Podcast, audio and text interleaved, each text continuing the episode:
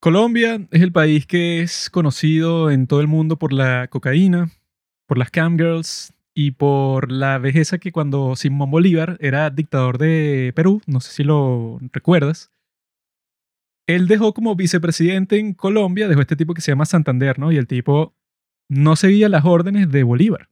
El, el tipo le decía que mira esto, ten cuidado con esta cosa, y cuando llegaba el momento cuando Bolívar volvía como cinco años después, se daba cuenta que el tipo no hizo nada y es un desastre. Y esa es la razón principal por la cual nosotros tenemos tantos países innecesarios el, al, al, al, norte del continente, aquí de América del Sur, al norte de América del Sur, hay un montón de países locos así, Venezuela, Colombia, Ecuador, Pan, eh, Panamá, etc. Mm. Cuando todo podría ser un gran país y todos podríamos ser más felices y nuestro equipo de fútbol sería increíblemente invencible con todos los Oye. jugadores que tendríamos, pero no es el caso. Entonces, el día de hoy como nosotros no, entendemos por qué pasan este tipo de cosas y como venimos frescos de esta elección presidencial que fue bastante controversial en muchos sentidos, nosotros la estuvimos siguiendo sin saber mucho qué estaba pasando, ¿no? Entonces yo tuve una idea y la idea fue que vamos a buscar a alguien que votó por Petro, alguien que votó por el otro tipo que nadie sabía quién era. Y, ¿verdad? Después tener una, una especie de conversación con todos, porque yo creo que en estos temas siempre encuentras como que un montón de artículos y un montón de titulares, o sea, que te lanzan como que en 10.000 direcciones distintas, pero tú nunca sabes qué es verdad, sobre todo en, en, nuestro caso, que no nos interesa tanto el tema como para haber leído, mm. no sé, como cinco libros sobre este tema, eso, pues, o sea, de qué ha pasado en Colombia en el, en el siglo XX, ¿no? Como no hemos hecho esto, ¿verdad? Y no lo vamos a hacer porque eso, tenemos otras preocupaciones en la vida. tenemos este episodio, ¿verdad? Y no encontramos a nadie que haya votado por la otra persona, sino a alguien que votó por Petro como cinco personas que votaron por Petro dijeron que querían participar.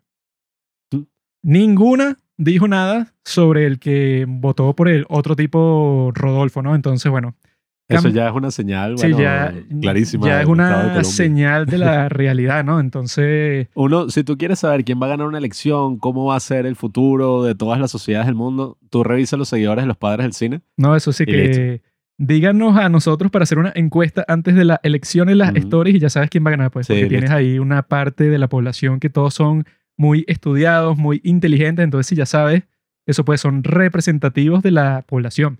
Entonces, el... no sirve un carajo. Entonces el día de hoy estamos con un sujeto, ¿verdad? Que fue el que escogimos porque cuando yo me puse a conversar con él al principio fue el primero que, men que, que mencionó toda la parte histórica. Porque los demás fue que no, sí, bueno, yo voté por él. ¿Por qué? Bueno, porque, no sé, porque los demás eran como que no me gustaban. Voté por Petro porque, bueno, eso pues era como que la opción que más me gustaba, pero no fue como que por ninguna otra razón más profunda que nos ayude eso, pues a, la, a saber sobre la lógica de toda la situación, ¿no? Entonces, por eso, el día de hoy estamos con un sujeto que se llama Gustavo y supongo que votó por Petro porque tienen el mismo nombre, ¿no? Exactamente por eso. Fin del podcast. Ya, ya listo. Muchas gracias, Gustavo, por acompañarnos. Esperamos que Gustavo, bueno, es un gran analista político, filósofo, historiador y, bueno, va a ilustrar a este par de venezolanos sobre qué está pasando en el mundo moderno. Sí, es que, bueno, es que nosotros por ser venezolanos, ¿verdad? Lo que yo he visto de la reacción general de todo el mundo fue que, bueno, que por eso es que pienso ponerle un título así a este capítulo que, y que no, Colombia, mira, se jodió. O sea, ya, ya, ya, ya no tienen como que ningún chance de sobrevivir como país. O sea, va a pasar exactamente lo mismo que pasó en Venezuela. Todo se va a ir a la, a la, a la mierda y la gente se va a querer ir del país, pero eso, millones de millones de personas, ¿no? Y eso me pareció a mí, bueno, pues, o sea, más que una reacción como que totalmente emocional, pero que en realidad eso pues que no se corresponde bien si uno no conoce la historia del sitio no puede decir un juicio así categórico 100% sobre qué es lo que va a pasar en el futuro. Ustedes nos dirán, los que están escuchando esto, si, bueno, Colombia está jodida o no. Y bueno, aquí tenemos a nuestro gran exponente de la cultura colombiana, que bueno, Gustavo nos va a explicar qué carajo está pasando en Colombia. Bueno, ahora, ahora que dicen lo de los venezolanos, aquí hay un chiste lo de los venezolanos sobre la, la relación política de cualquier país de Latinoamérica, que hay un chiste común, es que cualquier país vota medianamente hacia la izquierda de Pinochet y ya dicen, señores, así empezó Sí. Y que Ay, en nuestro país fue exactamente igual, lo siento, listo, pues o sea, ya están condenados. Entonces hay que bajarle dos rayitas a eso. Mm, Primero, pues, eh, explicar un poco el, el trasfondo de lo que significa este tipo en el poder, Gustavo Petro. El tipo, bueno, co- como ustedes sabrán, Colombia durante el siglo XX ha sido eh, víctima de sí misma. Entonces, Mm. se ha tratado de inmolar de todas las formas posibles. Eh, inició con una leve guerra, bueno, empezó por allá en la independencia, pero pues, no va a saltar ese pedazo entre eh, eh, Bien. centralistas y federalistas. Colombia que- viene del nombre de Colón, en inglés. Columbus, Colombia. Como que saltémonos esa parte, eh, Mm. ustedes abrieron rancho aparte, Venezuela, nosotros nos quedamos aquí pues preguntándonos entre centralismo y federalismo, Mm, y eso luego mutó a la típica pelea entre liberales y conservadores. O sea, el- el- la historia republicana de Colombia está enmarcada en la, la pelea liberal-conservador. Pero uno diría, bueno, ¿liberal qué? O sea, como liberal tipo John Stuart Mill o liberal tipo eh, cuando los gringos quieren insultar a un izquierdista que le dicen liberal, ¿qué, qué tipo de liberalismo es? Entonces, eh, aquí el liberalismo que pegó fue el, el típico liberalismo europeo de libertades individuales, mm, que era el liberalismo, pues digamos, importante del siglo XIX. Por allá en el 63 eh, hacemos una constitución puramente liberal, 1863. Ahí perdemos Panamá, le dimos como, como mucha libertad a las provincias y Panamá dijo, nos vemos. Se aliaron con Estados Unidos, hicieron este canal. Entonces, bueno, ya- para el 86 eh, el- hacen otra eh, constitución, el partido opositor del Partido Liberal, que es el Partido Conservador, hace una constitución que es la que rigió hasta el 91, 1991. Es bien importante, bueno, en 1910 hacen una reforma también liberal y en el 36 también. Pero bueno, entonces ahí empieza a haber un, un problema, que es el problema por la representación política. En Colombia, pues, además que, como todos los países latinoamericanos, no, nunca hubo este, esta descentralización, entonces las regiones siempre han estado muy olvidadas, por eso se fue Mm. Panamá, por eso ustedes, por eso se fue Ecuador, por eso se fue parte del Amazonas. Entonces, bueno, el problema empieza a ser la representación. ¿Y, y- y qué pasa en este país? En- sale un sujeto en 1900, bueno, a- a- por ahí 1920, 30, se empieza a ver un auge tipo liberal, pero liberal ya no liberal John Stuart Mill, sino liberal social, como Mm. liberal tirando a la izquierda. Como aquí siempre han habido dos partidos. Ahí eh, comenzó el problema. Aquí solamente ha habido dos partidos, si tú eres de izquierda, pues ¿en cuál te meto? Conservador, liberal, liberal. Mm, Este tipo empieza a tener fuertes ideas de izquierda, y de izquierda, pues digamos, a, a mí no me gusta la figura de este tipo, pero aquí la idolatran, mm. Bueno. eh, que es Gaitán, Jorge Eliezer Ah, Gaitán. sí. Lo leí en Wikipedia. Ese es el tipo que matan en la película, ¿no? Ajá. Sí, precisamente. Nosotros, para investigar sobre este capítulo, como somos los padres del cine, vimos. ¿Cómo que se llama? Co- eh, cóndores. Todos los días. Cóndores no se entierran todos los días, ¿no? Mm, Vimos esa y vimos un documental que está en Netflix que se llama El Testigo, que está muy cool también. Que te, eso, que nos sirvió como introducción para todo este tema, porque en realidad eso, estamos que, eh, como que completamente ignorantes, más allá Mm. de la exhaustiva investigación que hice por eh, Wikipedia. Pero sí, bueno, Gaitán fue asesinado. Sí, eso sale en la película. Eh, muy interesantes las dos. Bueno, creo que las vamos a ir comentando a lo largo ¿no? de este episodio. Pero sí es muy interesante porque, claro, te abre un poco los ojos a que cada país tiene como su proceso histórico y político distinto. Caudillo.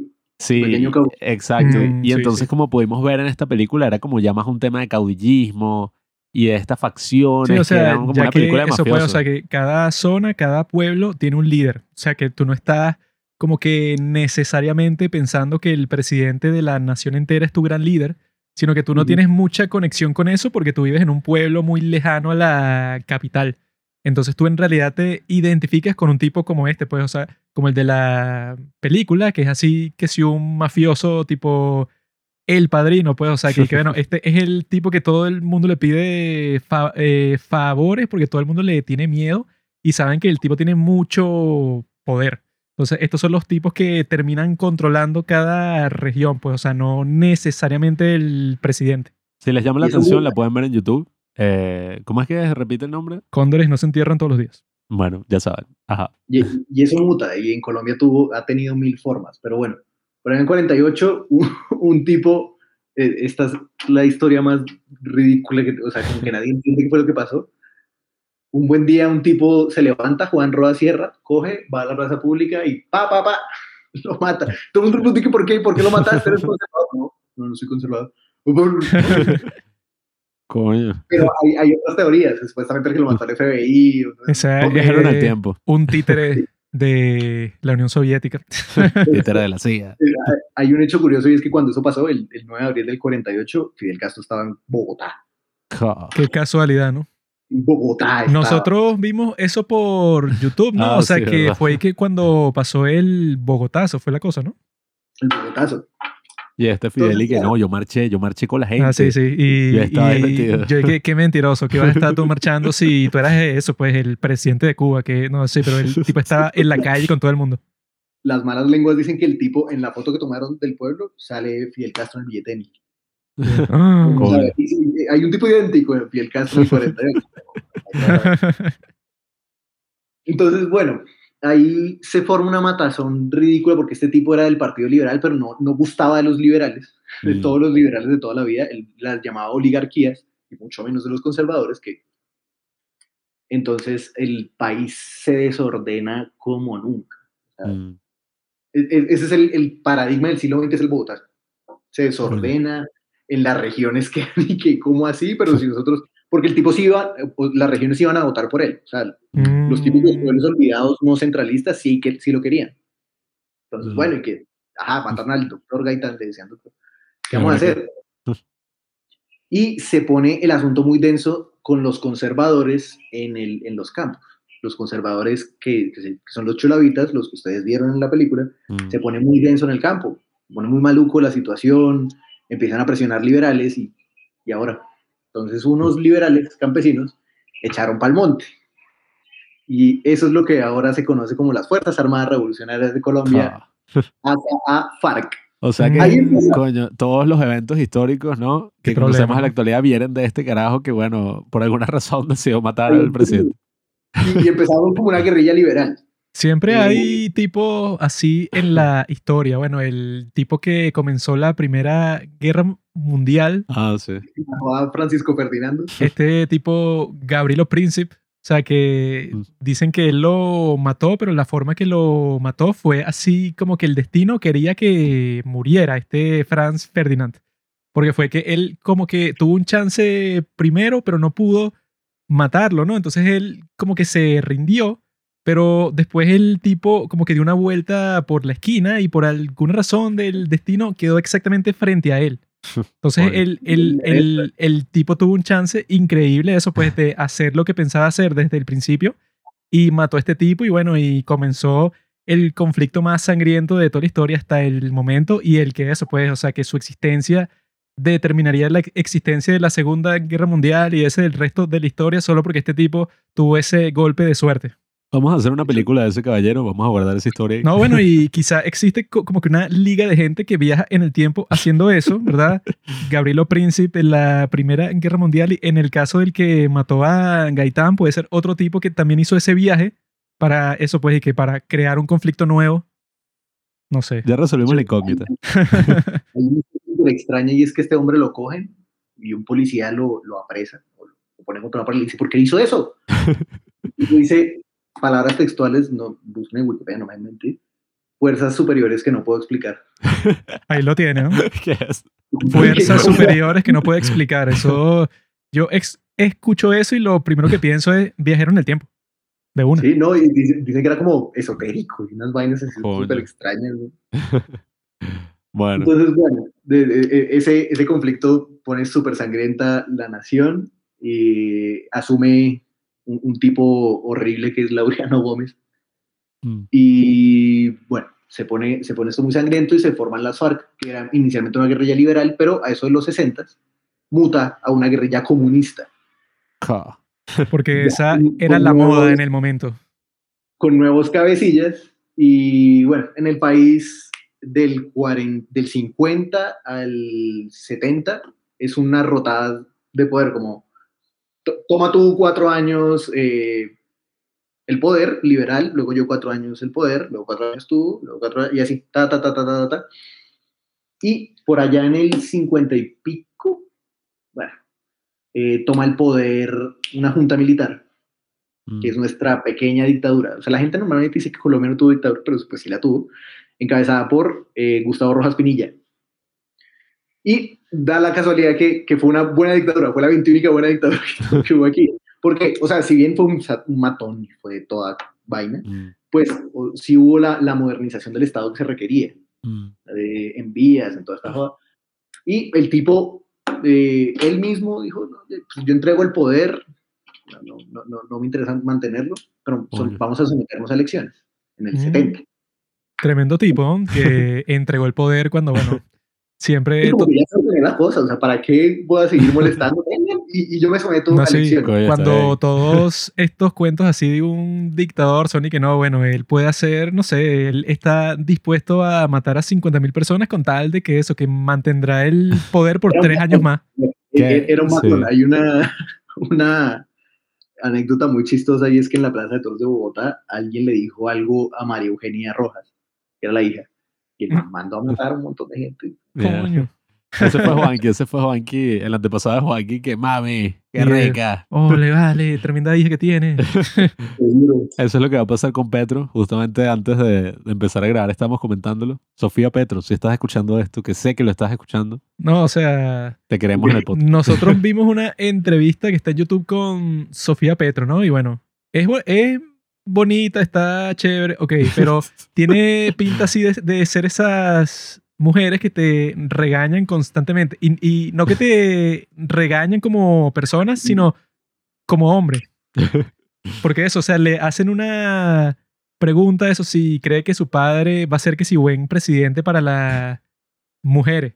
Y la respuesta es y que, bueno, hay todo un debate para ver si los hombres en realidad pueden ser feministas, porque yo creo que él es un hombre Sí. deconstruido y tal. Y yo cuando escuché eso de deconstruido, yo dije, qué fastidio. Eso, siempre cuando dicen eso, es- y, y que bueno, pues, o sea, eso es una persona que tiene una idea en la mente, ¿verdad?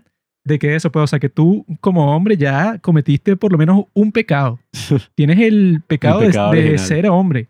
Yo no te conozco a ti, pero ya por ser hombre, yo sé que tú tienes ciertas cosas que no me van a gustar. Siento que me estaría como disculpando todo el tiempo. Sí, Eh, lo siento, lo siento. quizás la, no hija quería. de, la hija de este dictador quizás era muy parecida.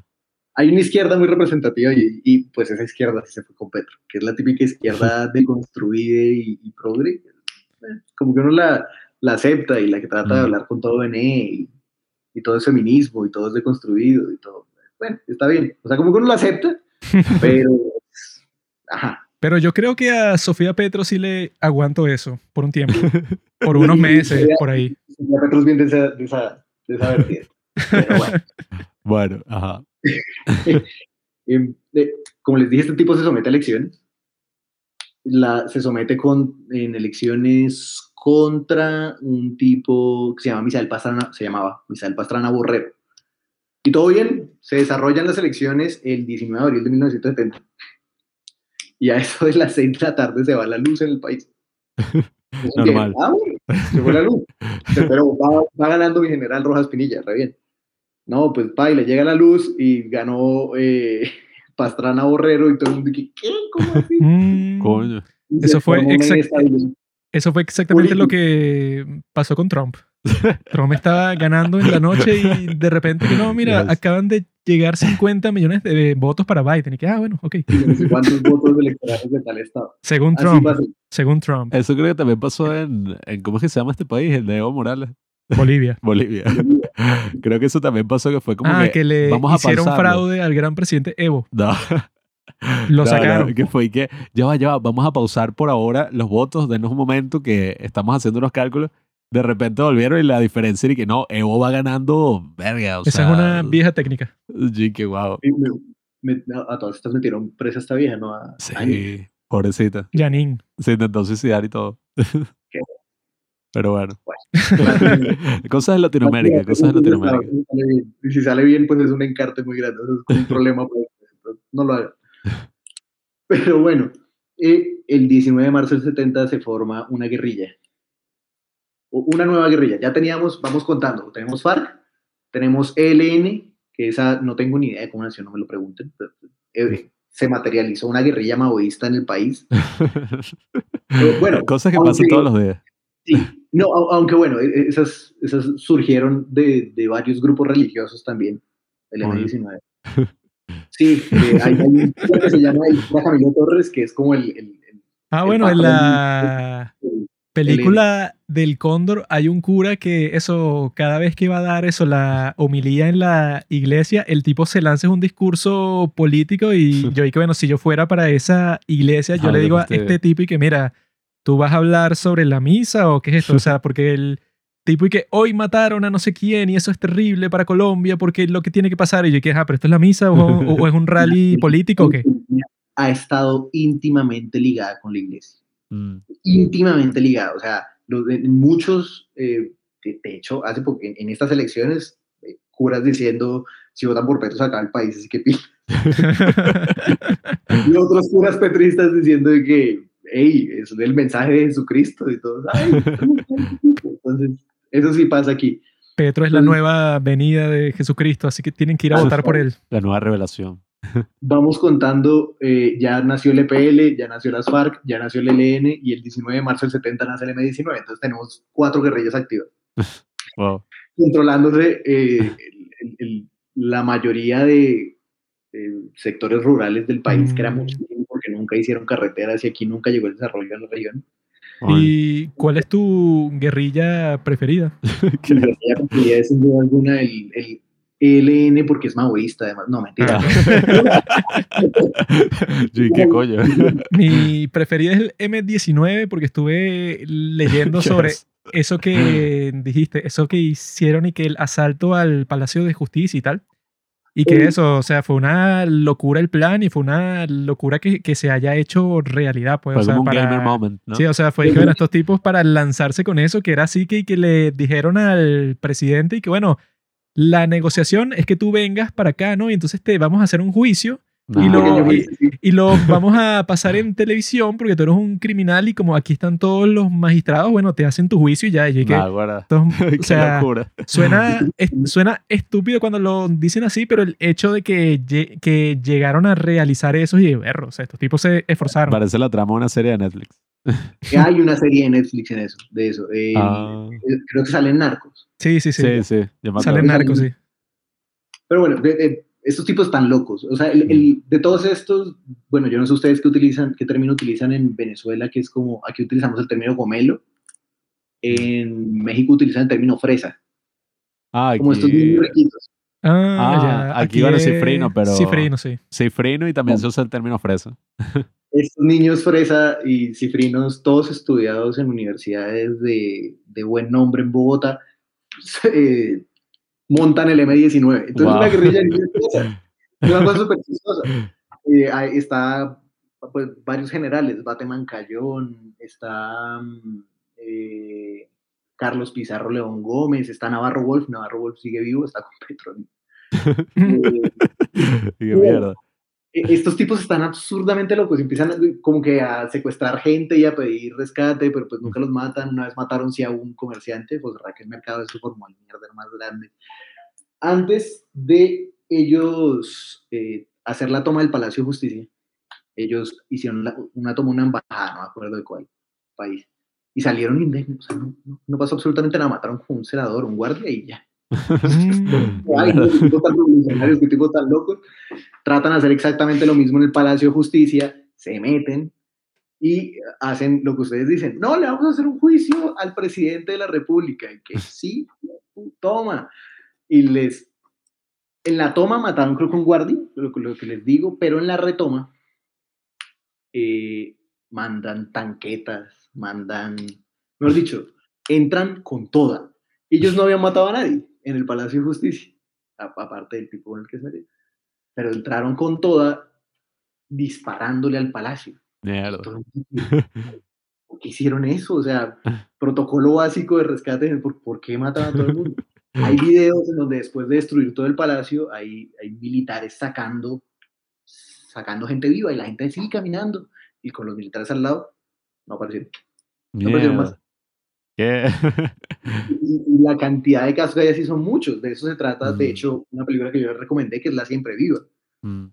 Bueno, es que siempre en esos procesos así, aquí en Venezuela eh, hubo guerrillas también, no sé mucho al respecto porque no fue tan relevante, creo que fue como en los años 60 y precisamente vino Fidel al país. Eh, mi abuelo, él era como, él, él era marino mercante, pues, pero él recuerda, porque él era así súper izquierdista loco, pero bueno, ya afortunadamente no es tan así. Pero bueno, el tipo sí, que Fidel, Fidel. Y entonces él echaba este cuento que Fidel cuando vino, él como que um, vio las montañas de Venezuela y uno me dijo que, oye, esto está muy bueno. En estas montañas sí cuadra una guerrilla. Dijo como una cosa así, como que, No, no, el, el- y, que, y que no, si en Cuba tuviéramos estas montañas, entonces nuestra revolución hubiera sido muchísimo más fácil. O sea, ustedes tienen el escenario perfecto para eso, lanzarse para las montañas y van a cumplir cualquier obje- objetivo que se propongan. y él era como la celebridad, sí. Y bueno, aquí sí somos como especialistas, ¿no? En todo esto de golpes de Estado, dictaduras militares, todo esto. ustedes Y eran la capitanía de Venezuela. Sí, bueno, y yo te puedo decir, en todos esos golpes así y en esas cosas siempre pasaban cosas raras que era como que no, había unos francotiradores y mataron un pocotón de gente y nadie sabe qué carajo, o sea, Sí, o sea, y que de dónde salieron, quién los contrató, y que bueno, nadie sabe, pero mataron como a 30 personas. Y ¿qué? sí, o esas cosas como que, no, el gobierno declaró eso, toque queda vaina y de repente consiguieron un pocotón de cadáveres y la gente que, ah, pero más o menos, ¿y qué, qué pasó? Eso es lo que pasa, es el desorden que... Y además eso lleva mucho de propaganda, ¿no? Como, Sí, sí. no, no, no, nadie sabe y los que sabían ya no saben. Sí, sí, esas cosas siempre son complicadas, cargadas, bueno, de muchos matices así. Y bueno, y yo creo que eso es algo común cuando ocurren cosas de esta magnitud, ¿no? Que es Claro. como, bueno, que el, el Estado dice, no, bueno, ahora yo me voy a encargar de toda la situación sin impunidad, sin nada. Ah, bueno, como vimos en la famosa serie coreana, Snowdrop. No sé si tú ves series coreanas, porque bueno, sigues a los padres del cine, pero no sé si por esa razón. Y estoy al tanto de la afiliación enferma que ustedes tienen. con Sí. No sé si eres de esa ala que... Bueno, hay una serie, ¿verdad?, que te muestran casi que una situación bastante parecida, pues, o sea, que están así como que en una toma de rehenes, pero en una, como que en un colegio de puras mujeres, pero que es súper grande, ¿no? Entonces, cuando están ahí, bueno, eso pues, te muestran que la dictadura de Corea del Sur ahí tenía como que la impunidad 100%. Y entonces dijeron como cinco veces y que bueno, vamos a entrar ahí y los vamos a matar a todos y no me interesa, pues, o sea, vamos a desaparecer tanto a, los- a los cuerpos de los secuestradores como a los rehenes, porque esto ya ha durado mucho y e- eso no dejamos pasar ni a los periodistas ni nada. Entonces sim- sim- simplemente vamos a entrar con un tanque y todo y vamos a matarlos a todos. Y que coño, o sea, que- súper normal. Ajá, bueno. Entonces, bueno, eso, eso pasó. Y ahí se murió un montón de gente. Y el, el presidente que no, pues nada, le- había que... Hay, hay una teoría que dice que, que los militares por un momento, en ese, en ese día, dejaron de prestarle, de hacerle caso al presidente. Y que el presidente que los llamaba y que no, no, no, no hagan eso. Mierda. a mamarla. Y él, y hay un video, un tipo que se llama Plazas Vega, que era eh, de apellido Plazas Vega, era capitán de la policía, de los militares, no así. Y el hombre sale diciendo, no, es que hay que proteger la democracia, maestro. Proteger la democracia matando un montón de gente, la desaparecieron ustedes. que- ¿cómo De eso se trata la democracia. La democracia se trata de a veces hacer ciertas acciones que para algunos parecen dictatoriales, pero en realidad es, es por el bien común. Sí, co- como, en ese diálogo platónico que dicen que el, el bien a mis enemigos, el bien a mis amigos y el mal a mis enemigos. Esa es la democracia. Para Claro. Platón esa es la- para el- este tipo de la justicia, para mí esa es la democracia. E- Eso pasó y ya llegamos a un punto absurdo de, de violencia en el país. Mm. Entonces se decía hacer un proceso de paz con el M-19. Disclaimer, nuestro presidente electo hizo parte del M-19. Pero ya hablaremos del rol de, de nuestro presidente electo en el M-19. Bueno, Eh, ahí en la, como en estas negociaciones con estos tipos, dijeron, miren, ya es tiempo de dejar esta constitución conservadora, que era la del 86, y vamos a hacer un proyecto constituyente, una nueva constitución. O sea, ustedes saben, nosotros somos la guerrilla menos radical de esta vaina, nosotros tenemos ideales republicanos, entonces, pues hagámonos pasitos, y a todo el mundo le pareció bien, sometieron esa vaina a votación y dijeron, listo, sí, eh, efectivamente el pueblo colombiano dijo, hagamos una nueva constitución, y se hizo la constitución del 91. Eh, en el que el M19 se somete como partido político, Alianza Democrática de M19, pero en el que no solamente están los guerrilleros, o sea, estos tipos, como eran gomelos, eh, presas, empiezan a contactar con intelectuales y cosas así, a que vengan y hagan parte de nuestro proceso constituyente y se meten, gente, gente conservadora, de derecha, se mete en... Qué loco. Y no, o sea, realmente yo estudio, pues, terminé de estudiar Derecho, me falta la tesis. Mm. ya la tengo lista, falta La historia de nuestras vidas. Falta defenderla. Yo estoy con la tesis también, pero de filosofía. Así que estamos así como que en campos relacionados. Podemos hacer una guerrilla también. Cuando quieran, me avisen. Dale. Yo, les llego, ustedes llegan. Entonces se crea este grupo como multicolor, siguen participando los liberales, los conservadores, y se hace una constitución de hecho bastante buena, bastante avanzada, es la que nos dije hoy. Todo el mundo ve, súper bien. Y luego lo iban a, a, someter, luego llegaron las presidenciales y, Colombia sumida en la violencia mató a todo el mundo. Pero también eh, a, partir de los 80 eh, empieza el auge de no solamente la guerrilla y todas estas cosas, sino el narcotráfico. Entonces empieza a, configurar el, el cartel de Medellín. Pablo Escobar, Popeye, toda esta cosa. Esto pone en jaque al país de una cosa, de una forma ridícula, pero ridícula. Porque hay unos tipos, bueno, Pablo Escobar se empieza a aliar con, con, unos tipos que se llamaban los Castaños, empiezan a aliar también, empieza a ver como roces con el, con el cartel de Cali, luego los Castaños empiezan a trabajar con los de Cali. Yo conozco toda esa historia perfectamente porque yo vi narcos, así que, o sea, yo soy como eso, pues. Eso es como si yo tuviera un conocimiento así 100% sobre todo lo que pasó, así que... A ver, ya, una pregunta sobre esa pequeña porción de la historia. Eh, ¿Es verdad que en Colombia es más barata? Eh, ya sabes. La cocaína, dicen que sí, y la marihuana es baratísima, pero sí, dicen que la, la cocaína es más barata. Eh, mucha gente, o sea, la típica es que uno viene un gringo aquí y ellos juran que este es el mejor dicho, que todos nos paramos a Montana y lo primero que consigue cocaína, como que, hey, sí, vecino, venga, no. Lo tenemos en la nevera, no se preocupe. Pero, o sea, sí, sí es más fácil conseguirla y de buena fuente sé que es más barato, Mm, bueno, bueno.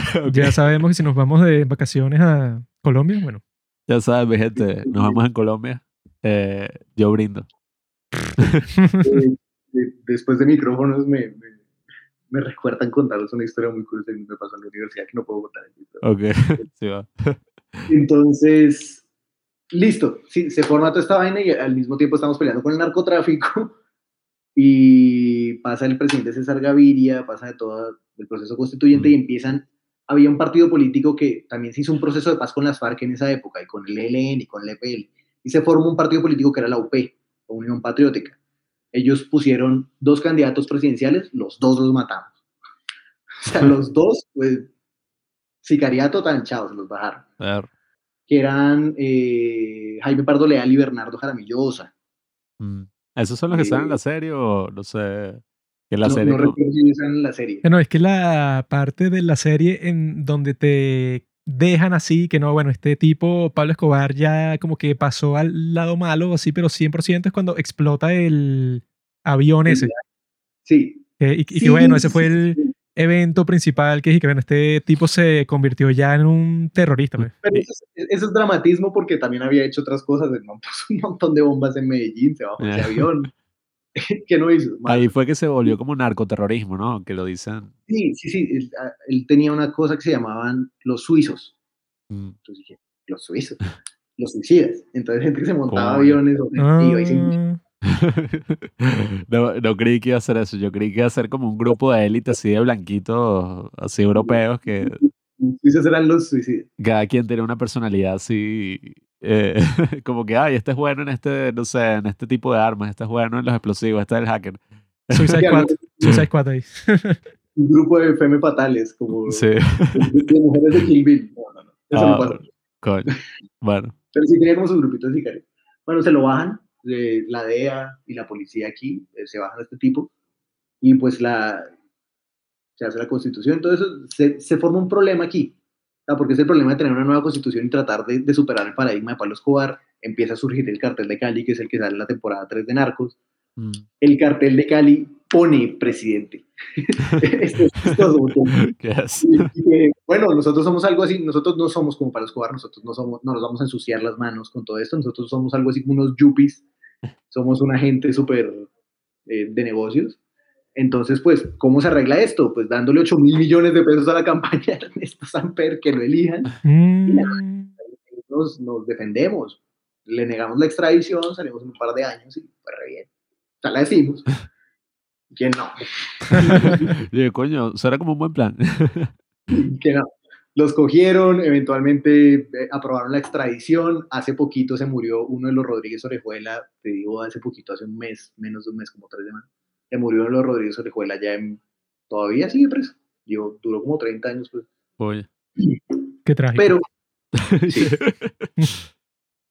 qué triste. Continuamos.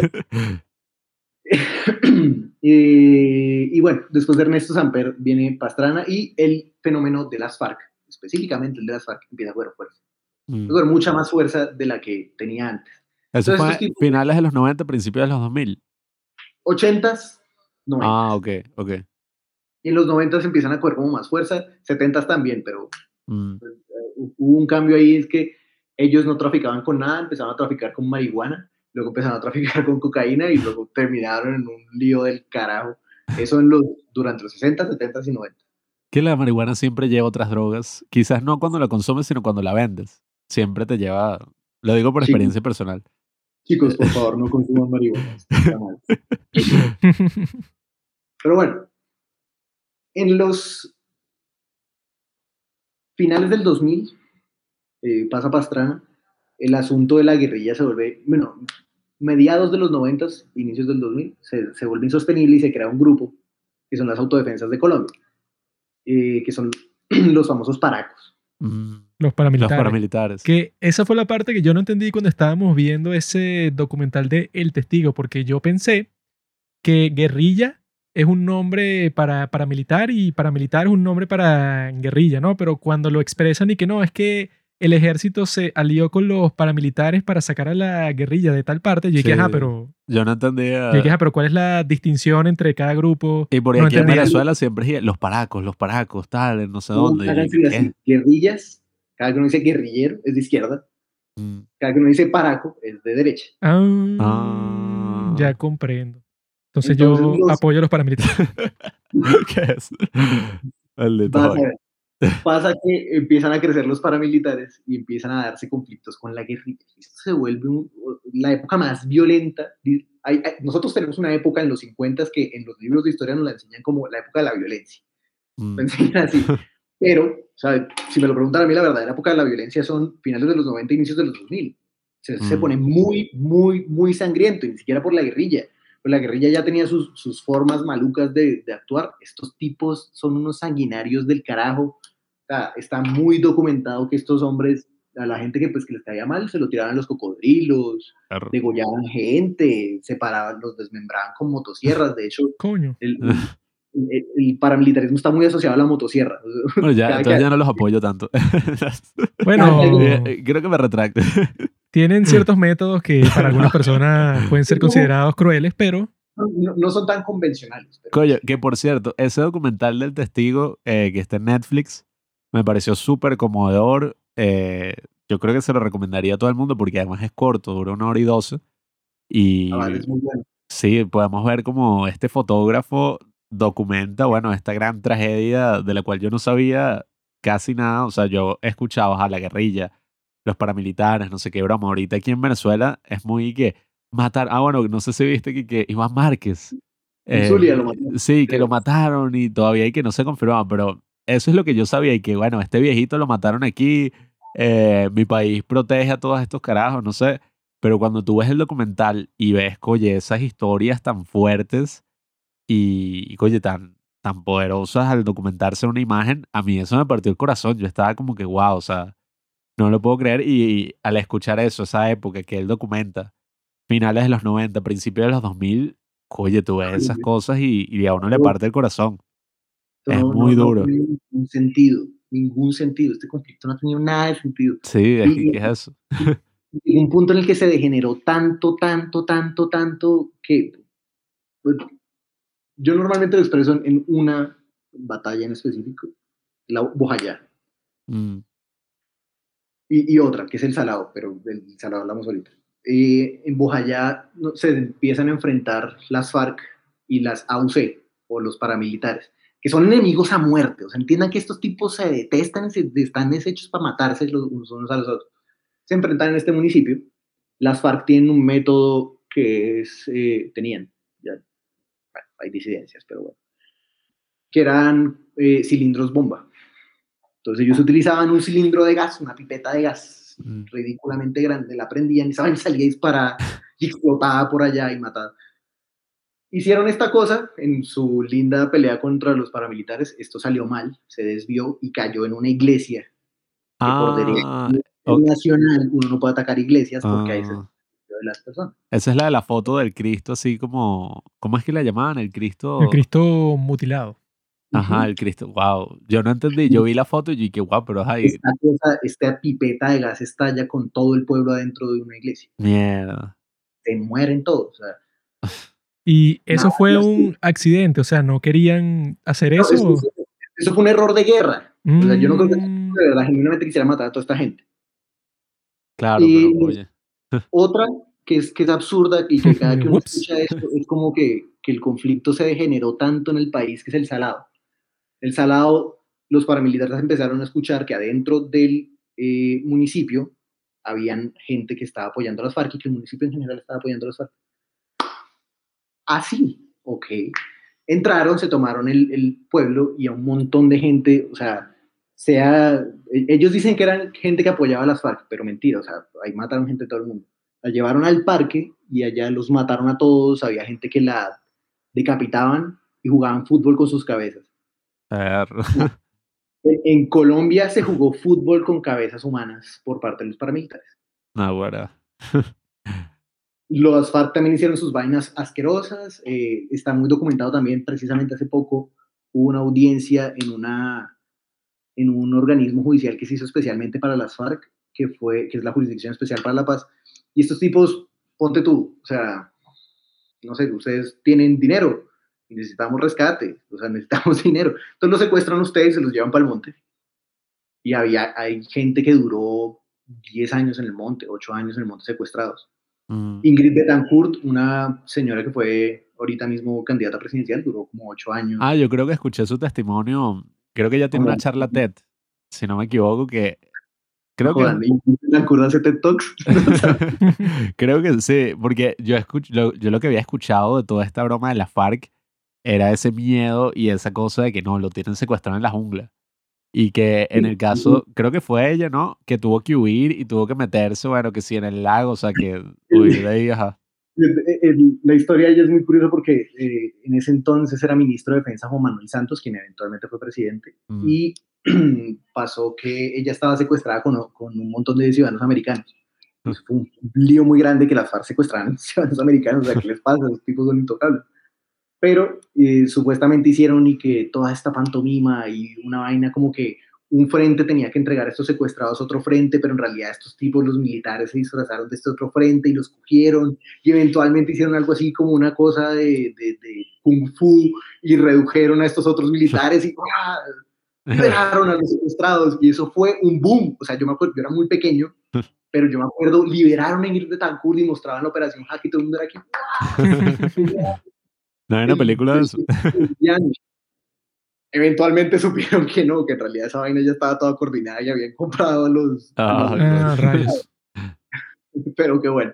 O sea, Sí, bueno, prefiero.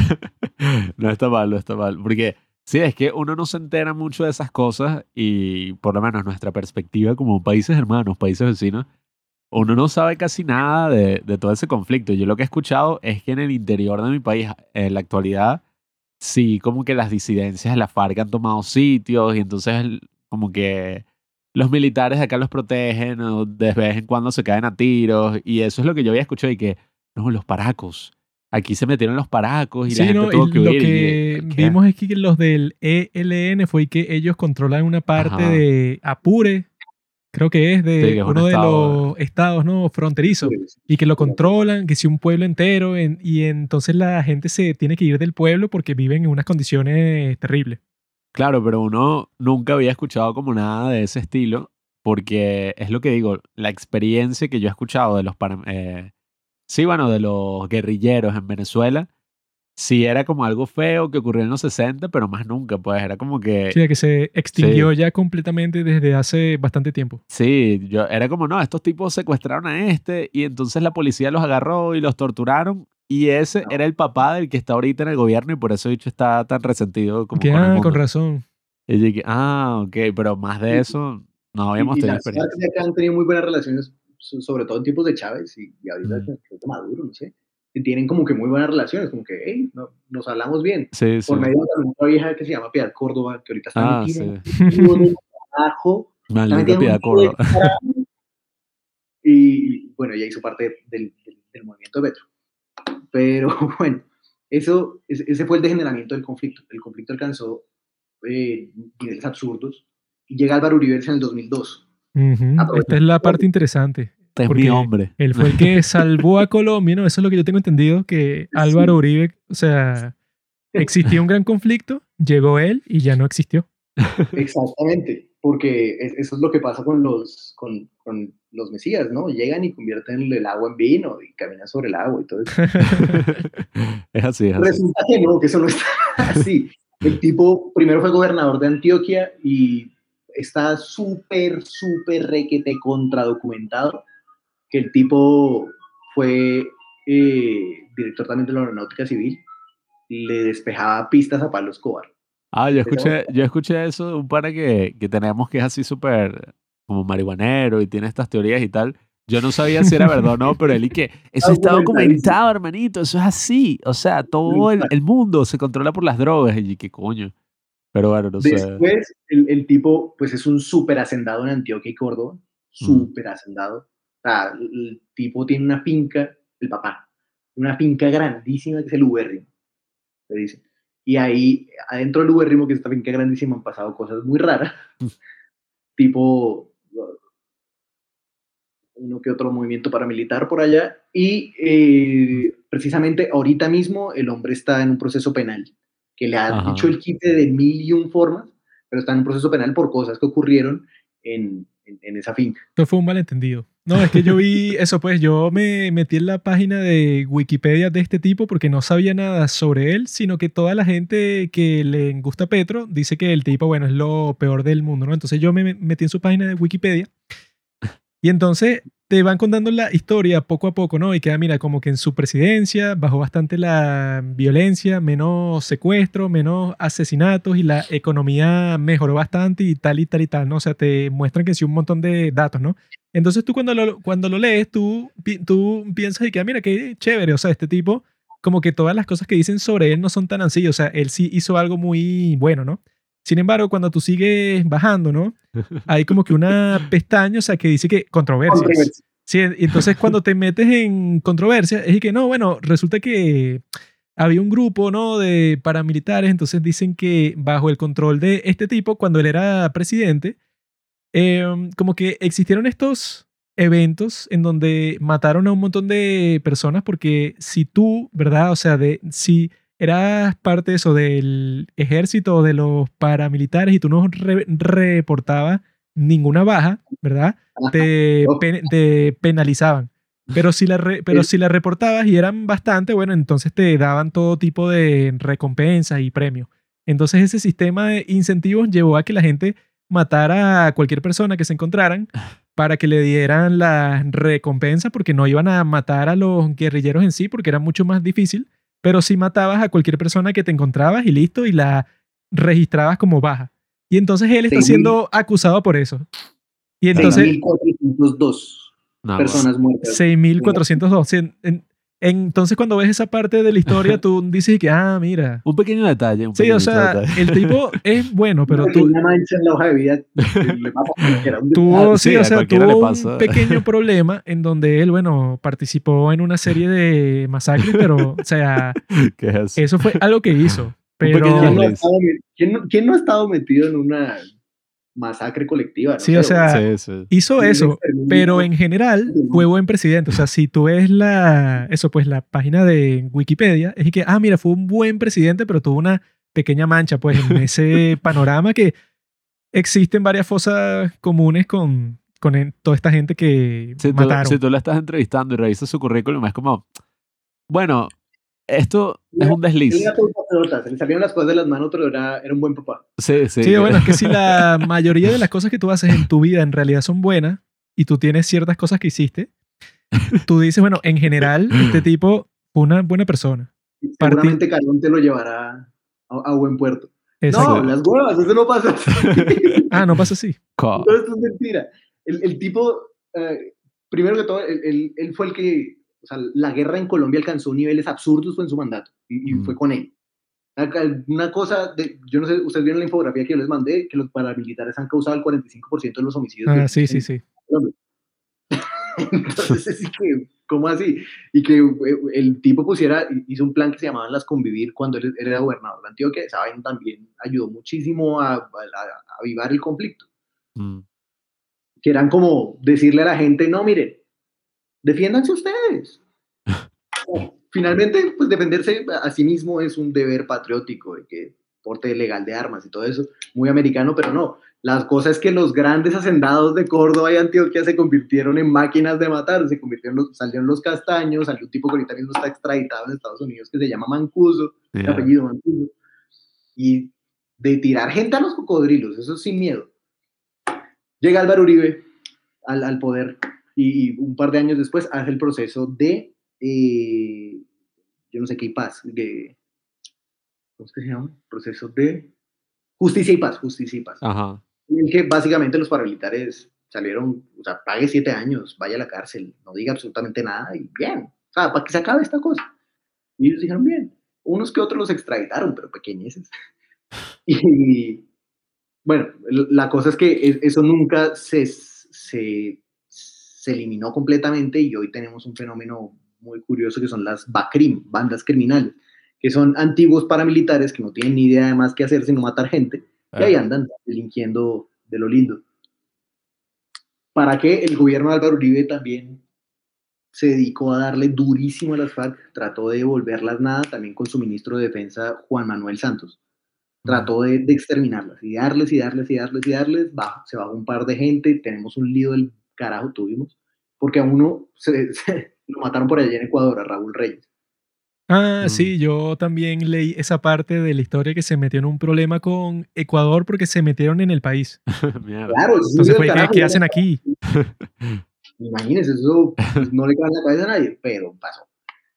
Y eh, se acaba en el 2010, sale Álvaro Uribe y el man, Mm. eh, hombre, pues como todo buen eh, cuasi dictador, quiso mandar en cuerpo ajeno y puso a su ministro de defensa, que era Juan Manuel Santos. Mm. Juan Manuel Santos eh, llega a la contienda con un tipo que se llama Antanas Mocusivitas, Mm. un man que había sido alcalde de... Un poquito Bogotá, largo el nombre, ¿no? Pero. Sí, es- de- viene como de gente serbia, alguna cosa así, no sé, Mm. pero es como de Europa Central. Eh, pues el tipo, este Antanas Mocus, es la definición de la típica derecha progre, de izquierda progre que no sirve para nada, de estos tipos de, de izquierda civil, eh, que, son un peluchito. Pues que él se le iba a enfrentar a un tipo que es una planadora electoral, que es Álvaro Uribe. Mm. le metí una cachetada a Juan Manuel Santos, se lo pasó. Ah, bueno, que por cierto, yo lo único que sé de Álvaro Uribe, además de lo que acabas de decir acá, es que básicamente nosotros conocimos a Uribe fue porque Chávez, ¿no? Nuestro gran, nuestra gran estrella, cobarde, Super muerte. genocida, genocida. Eso no es Ah, sobre bueno. Uribe, sino es sobre Bush, que bueno, Bush es un tipo un poco más decente, pienso yo que... Pero, bueno, uno lo que sabía de Uribe era que el tipo tenía como una obsesión y que Uribe, él es el que está arruinando Venezuela, él es el que está saboteando nuestro proyecto. Y yo que, que, que- yo que sí, con ocho años, ¿quién y coño es Uribe? ¿Quién será ese tipo? no? Porque este lo menciona tanto que debe ser un desgraciado. Yo con cinco años escuchando y que Uribe, y que vente para acá, párate lo tuyo. Y, y bueno, y también Sostuvieron una, so- sostuvieron una pelea horrible. Esos, Sí. esos tipos se odiaban a muerte. Bueno, aunque ojo, por eso es que me cae un poquito mejor Uribe, eh, porque bueno, Chávez, ah, que la dije. Chávez. No, ustedes tienen las razones para odiar a Chávez. Y, Sí, No, no, bueno, sobre eso, eso yo quería aclarar, ¿verdad? Que la gente puede decir, si escucha el podcast o si ha visto cosas parecidas como este tema que ya hemos tocado antes, que puede decir que, ah, mira, si ustedes no dicen que Petro también es el tipo, eso, como que exactamente igual a Chávez, que va a convertir el país en Venezuela exactamente, entonces ustedes son como que medio chavistas también. Pero en realidad, eso pues, o sea, nosotros somos lo más antichavistas que puede existir en el mundo. Sin embargo, no es, o sea, yo no me siento así que odio a Chávez, sino que en realidad eso pues, o sea, la única forma de que alguien puede hacer algo así, o sea, que esa es también parte importante de- del tema, ¿no? O sea, que si tú quieres cambiar todo un país, ¿verdad?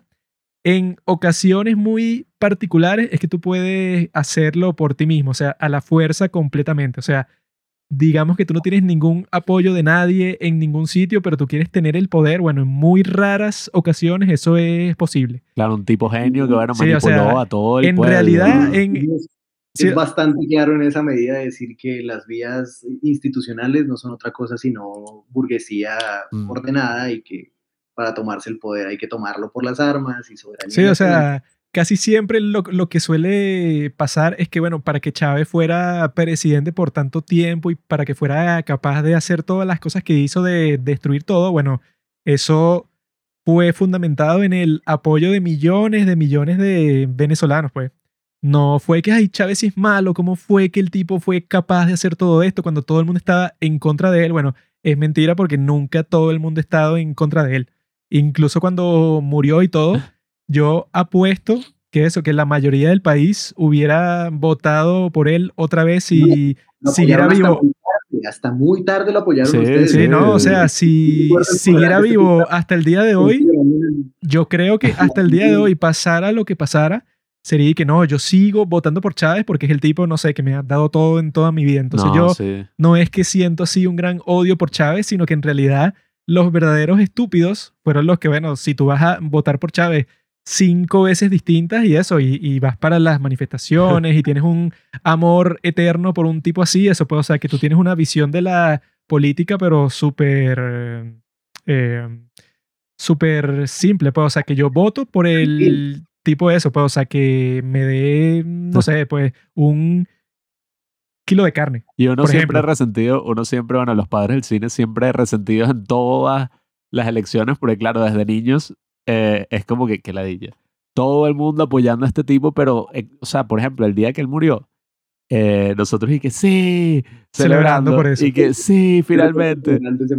Bueno, Sí, y entonces, y aquí yo me acuerdo, había un tipo que estaba en silla de ruedas, era un tipo muy particular porque era un tipo que recorría las calles en silla de ruedas con unos perros y después usó como un sombrero vaquero y después como que desapareció. Yo no sé qué, no sé qué le pasó. Se lo llevaron. Eh, pero este carajo, yo me acuerdo, el tipo, yo lo vi porque nosotros vivimos en un piso 10 y yo lo vi como rodando por ahí y de repente el tipo como que se enteró, se enteró de que Chávez murió. Y pasó, o sea, no te voy a mentir, pasó como cuatro horas gritando y ¡No! ¡Padre! ¡No! Así que llegué, coño, cállate. Entonces pasaba la gente y que, Eso ¿qué fue te pasó? toda la ¿Estás tarde, bien? toda la tarde y, que, vaina. y que y necesita ayuda, señor, algo, comida, tal. Y el bicho que, ¡no me toquen! ¡Papá! ¡Ya! Y y que, ah, y que maldita sea, que, ¿dónde coño estoy viendo? No, sí, bueno, por eso mismo es que yo, bueno, no es que voy a estar como están muchas personas, así que si no fuera por Chávez, este país fuera, no sé, perfecto, pues, o sea, fuera de primer mundo, fuera un país completamente rico. Venezuela Saudita. Sí, o sea, Sí. dudo mucho eso bajo el liderazgo casi que de cualquier persona, porque si tienes a tanta gente que hubieran vot- ah, votado por alguien así por tanto tiempo, dudo que no, que existe un mundo alterno en donde si tú hubieras votado por fulanito, no, Venezuela el día de hoy sería mira, o sea, un país ri- riquísimo, pero en todos los sentidos, no creo. Y el proceso de Chávez, bueno, ya entraremos un poco ahí, ¿no? Cuando habl- hablemos ya propiamente de Gustavo Petro. Pero de todas formas Pero- me cago en Chávez, o sea, solo Sí, por verdad. fastidiar a esas personas y ya sí lo hago, pues, o sea, no me interesa. ¿No? Y, Petro era chavista, ¿no? Y, y aquí ustedes Ah. lo pueden buscar en, en Google, bueno, al margen de Petro chavista, que ya hablaremos de eso, hay una, busquen, Sagrado Corazón de Uribe. y está esta gente hiperuribista, pero cegada, con un cuadro pintado de Uribe, del Sagrado Corazón de aquí para abajo, pero con la cara de Uribe y con las gafas. Coño, va- cuando vaya a Colombia, me voy a, me voy a mandar a hacer una franela así solamente para trolear. Voy a ir por el Corazón de Uribe. ¿cómo ¿Qué va? es? No, eso, en el póster de los padres del cine está la cara del alien, ¿no? Yo creo que podemos reemplazar la cara del alien por la cara de Uribe y sería bastante Ah, épico. por cierto. Ajá, sí. que hay como un audio, que esa es la otra, el segundo dato que se Uribe, que él como y que le pego en la cara a marica, que es como que un carajo que... ¿Qué fue lo que pasó ahí? Era un tipo que cometió corrupción y él se No enteró. tengo, y no tengo idea, yo creo que eso también es parte de propaganda, pero no recuerdo bien cómo era la historia. El asunto es que sí, yo sí creo que ese tipo filtró el audio. Y eso- estos manes tienen esa maña. La derecha aquí tiene la maña de filtrar sus propios audios para que crean que son buenos. Mm, Pasó hace, ¿qué te digo? Cinco días que una vieja uribista filtró unos audios en donde criticaba a Iván Duque de la nada, después de apoyarlo cuatro años. Bueno, bueno, sí, Vamos a hacer un pequeño break que voy a buscar el resto de mis cervezas que ya llevamos una hora y pico. Vamos a hacer un mini, mini descanso ahí. mm, Hemos vuelto, amigos. Ya tengo mi cerveza. Podemos continuar. mm, Bueno, creo que nos quedamos en que eh, Uribe sale. Ah, bueno, Uribe en el 2006 se trató de. O sea, él se religió una vez y como que, ajá, la constitución lo permitía. Yo vi que fue el candidato que tuvo más votos en toda la historia de Colombia. Felicitaciones. Sé que estás escuchando esto, así que ahí, ahí- ahí va. Ok. Pero El, el- el tipo se, se elige por allá en el 2002, eh, se elige como, ajá, como, como, como una, una eh, posición de, de- de conservadora, de derecha liberal. Entonces, bueno, bien, le da duro a, a- las FARC, les moviliza a los paramilitares, se, se reelige y se trata de reelegir otra vez. O sea, trató de durar 12 años en el poder Mierda. la constitución del 91 eh, tiene, tiene una bueno, pues se inventó la Corte Constitucional, que es un órgano judicial específicamente encargado de todas las cosas que competen a la Constitución. Entonces sí que mm, saben que es como una pirámide normativa, Ajá, que arriba está la. Constitución, entonces el Congreso se le da por hacer una ley que dice vamos a poder violar y matar a todo el mundo, entonces pues Sí, eso- como la Corte Suprema. Como la Corte Suprema de los Estados Unidos. llega al Tribunal Constitucional, el Tribunal Constitucional dice que no, la Constitución dice que no, o sea, No hay reelección indefinida. la reelección tiene una cosita muy pequeña, es que eh, eh, esto es perorata jurídica, yo soy abogado, pero, o sea, la Constitución un- solamente se puede reformar no por ley, sino por acto legislativo.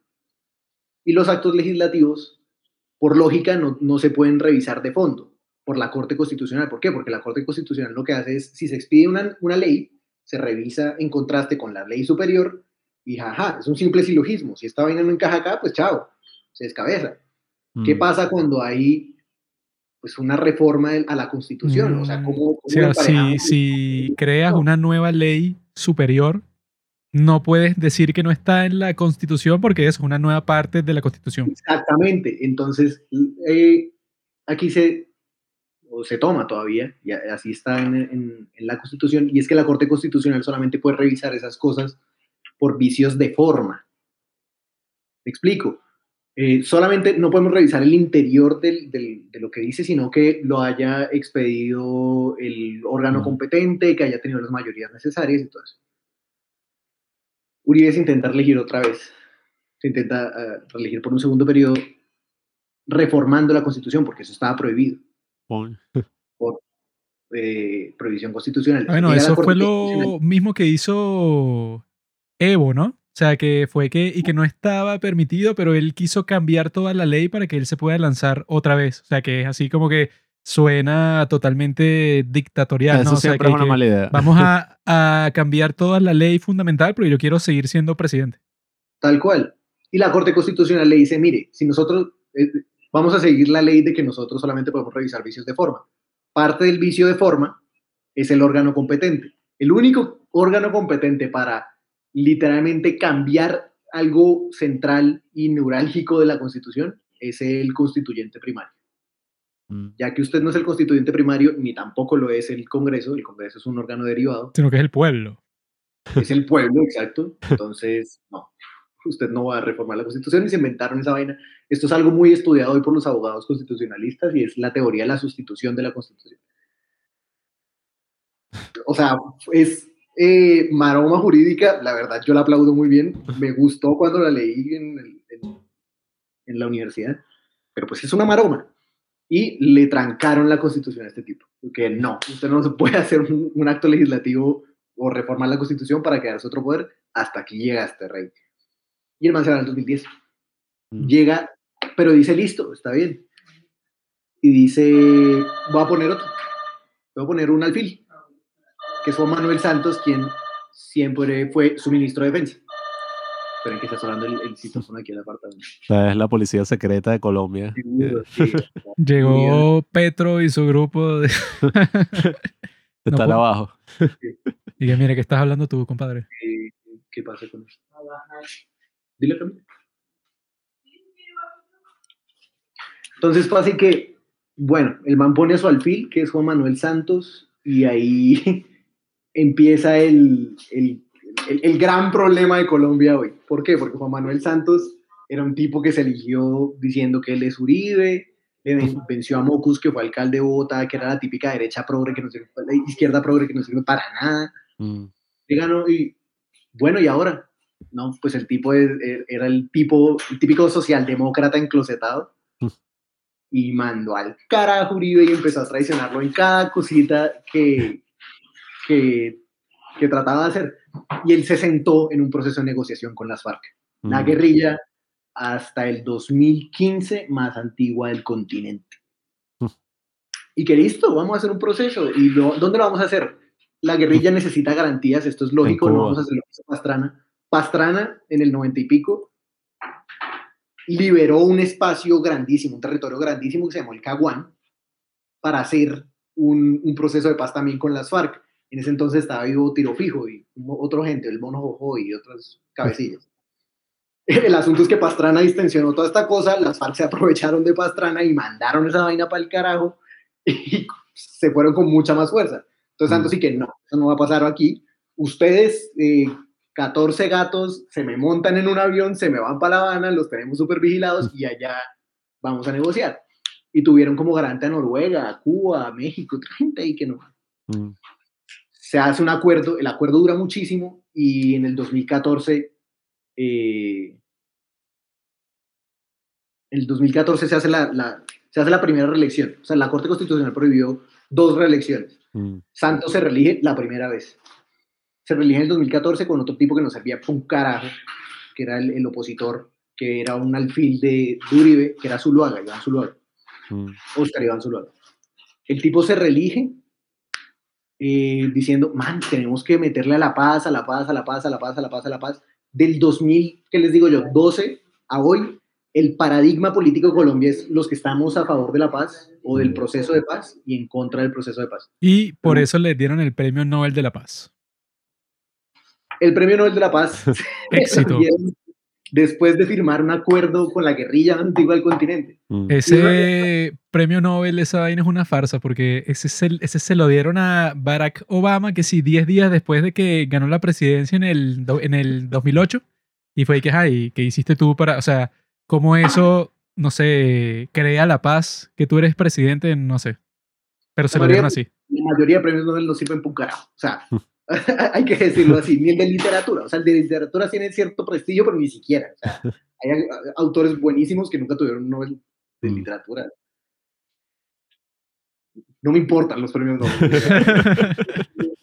Pero a Santos sí le importa, ¿no? porque se fue y que no, mire, este fue el mayor logro de la historia. que, Yo sí cuando vi eso en su momento, yo dije, wow, este tipo. Qué o sea, genio, Que es un ¿cómo genio, hizo? el genio de Latinoamérica. Si a mí me lo preguntan, el tipo es bastante bueno. Es Mm. un torcido, o sea, tiene sus torcidos, a un par de escándalos de corrupción, pero, hombre, es que no es cosa menor desmovilizar la guerrilla más antigua del continente y desmovilizarla a golpe de, de negociación, o sea, y que sentó a la gente allá, hizo un acuerdo, el acuerdo es súper bueno en materia de reforma agraria, el acuerdo es súper bueno en temas de, de darle la cara a las víctimas, o sea, ¿cuántos millones de víctimas no hay en Colombia?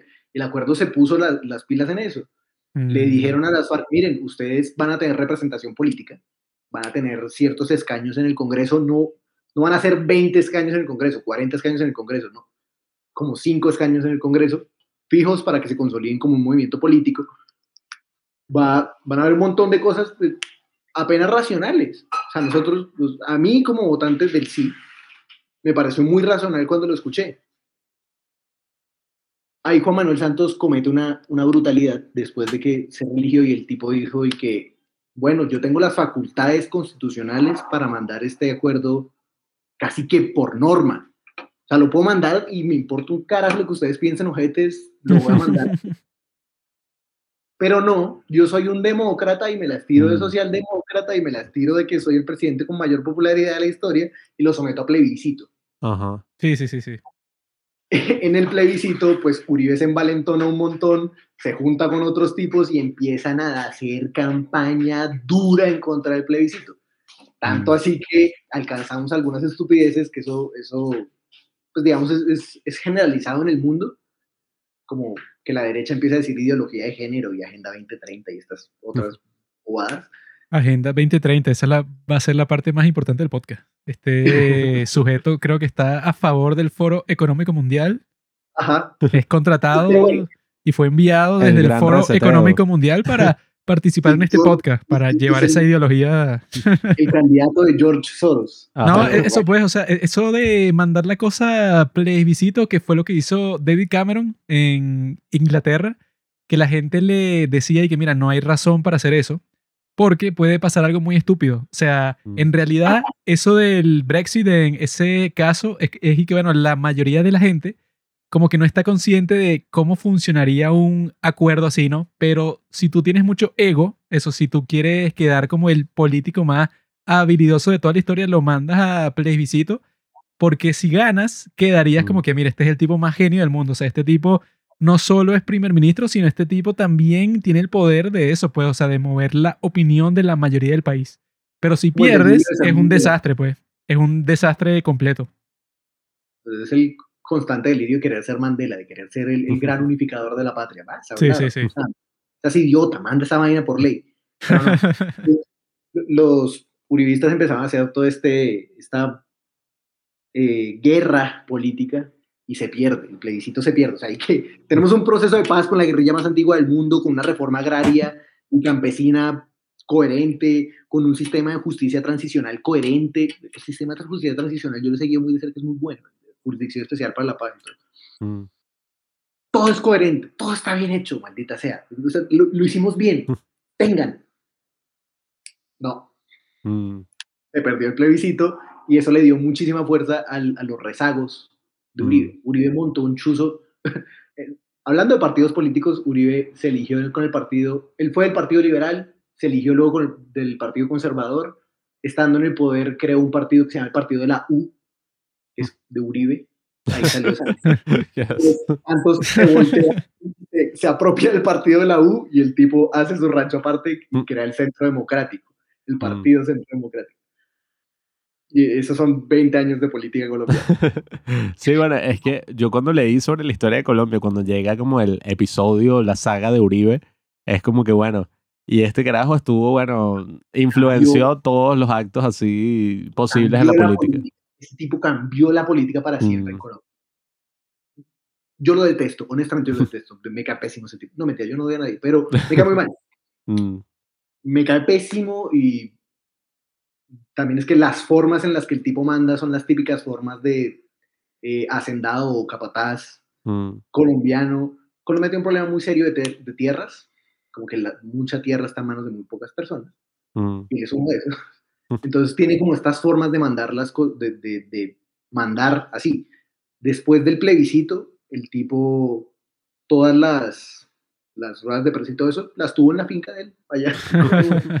Y llegaban los periodistas, el tipo ahí sentado, y tiene un video horrible, ustedes lo pueden buscar también, del tipo montado en un caballo así como a paso fino, y para demostrar que el caballo tiene paso fino, puso a un campesino al lado de él, en el que le tocaba la cabeza y el caballo alrededor del campesino, y el campesino que paraba ahí, yes.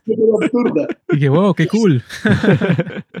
No, no, no. Coño, y ese, ese episodio del plebiscito también me- lo recuerdo porque aquí fue como que, wow, eh, Colombia votó que no, eh, qué significa, qué implicaciones tiene, y nunca lo entendimos del todo. Bueno, viendo este documental del testigo, eh, sí a uno le da como una perspectiva interesante, porque bueno, no sé, eh, cuando lo planteas así, sí, uno tiene como otro contexto, pues todo esto del uribismo y de cómo funcionaba esa justicia transicional y todo, porque yo recuerdo en esa época, eh, como aquí obviamente todos estaban a favor de Uribe, porque bueno, era el que le hacía como la, la cabeza así, plantaba cabeza contra el gobierno de acá, eh, la gente decía como que no, es que ese trato es una locura. Ellos quieren agarrar a todos los de la FARC y meterlos en el gobierno y que ahora ellos sean, bueno, los que van a mandar en Colombia. Una de las mentiras que dijeron es que Mm. Timochenko, quien era antiguo jefe de las FARC, se iba algo así como a rotar el, Mm. el periodo presidencial en Colombia. Entonces, que Wow. iba- Timochenko y luego otro de la cúpula de las FARC. Mm. Todos los que leímos el acuerdo que por lo menos te- hacemos pedagogía, mira, era como, no, eso lo dice ahí. Claro, es Claro. que eso, pues, o sea, yo creo que tú lo resumiste bien cuando dices que, bueno, ok, como ley, si tú la quieres pasar por el Congreso es más fácil porque tienes a un grupo de gente que se va a concentrar más en lo que en realidad dice el trato. Pero que en un plebiscito no tiene sentido porque es muy fácil pintarla mal. O sea, yo como político, si yo quiero que tú votes por el no, yo te puedo decir que, mira, estos tipos que mataron y secuestraron por 60 años, ahora van a estar en el Congreso como si fueran gente común y corriente y no van a pagar por ninguno de sus crímenes. O sea, yo te Sí. lanzo Ese- ese y ya convenzo a millones de personas. Eso es muy fue, lo que, fácil. eso fue lo que yo escuché y cuando Oye, dijeron que votaron por no. Estuvo- mm, el amarillismo estuvo a la orden del día. Una cosa horrible. eh, Yo no sé. Aquí, las, aquí pasó algo muy asqueroso, muy horrible. Es que por allá, en el 2000 algo, a una señora que era comerciante le puso un collar bomba. Coño, berro. Un collar bomba. como en Batman. vaina. O sea, sí, la plena. Batman, tal cual. Y pues esa vaina explotó Ah. cuando el antibombas se lo estaba quitando y Mierda. Todo.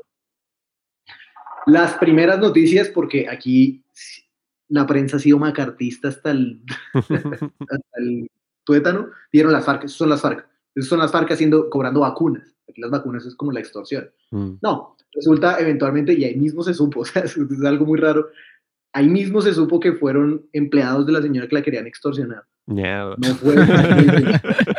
y aquí, y aquí, o sea, parte de la campaña del plebiscito, 20 años después, fue, miren, es que estos malditos hicieron la, la- el collar. No, de bomba". la señora. Coño, esos empleados son muy creativos, ¿no? Y que quieren extorsionar a una señora. No, y cómo haces un collar bomba, ¿no? Sí, O sea, no, cómo lo buscas en YouTube o qué, ¿no? Imágenes, o sea, la, la vieja en una tranquilidad asombrosa, sale así como normal. Maldita vaina aquí. No.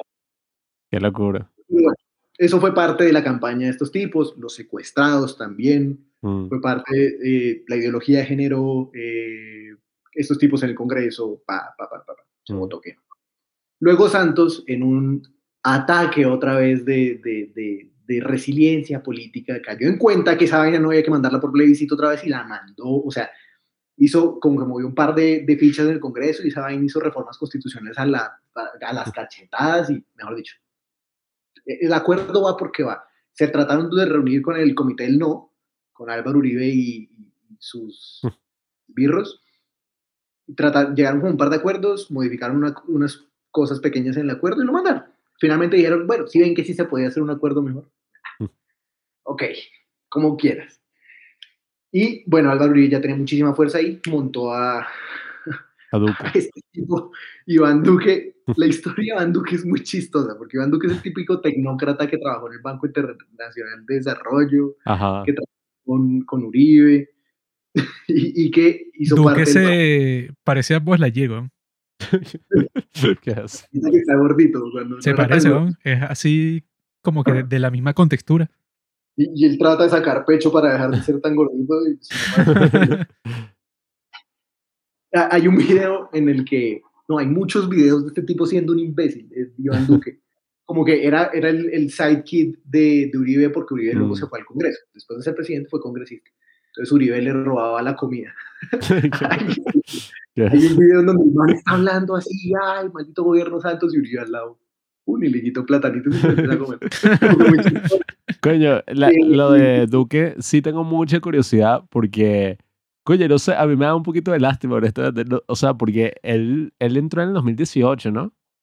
Sí. Eh, y coño, en el 2019 ajá, la vaina estuvo un poquito difícil, en el 2020 la pandemia, 2021, y no sé si en verdad fue tan malo, pero eh, ahorita sí que Sí, no, ese dicho es el peor del diablo. desde mi análisis de las redes sociales, yo lo que concluí sobre Duque es que el tipo, bueno, No, como que, suerte, no ok, le llega la pandemia y entonces el tipo después, lo que tengo entendido es que el tipo se lanzó y que no, bueno, Mm. la nueva reforma de impuestos.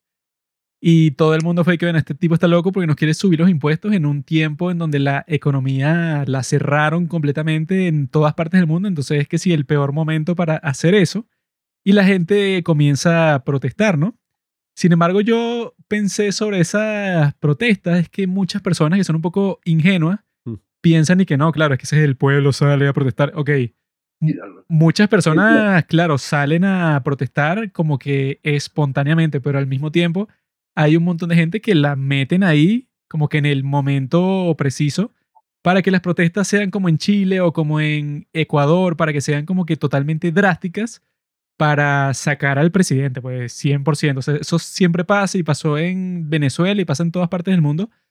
Eso puede, o sea, que son unas tácticas que no son como que conf- eh, conf- confidenciales. Eso pasan en todas partes del mundo que tú metes a ciertas personas para que sean como que Mm. exageradamente violentas, para darle una excusa a los policías para que vengan y le caigan a tiros a la gente que estaba siendo pacífica. Pues, o sea, que si cuatro personas que tú metes que sean violentas, como que cambian la dinámica de toda la protesta en sí.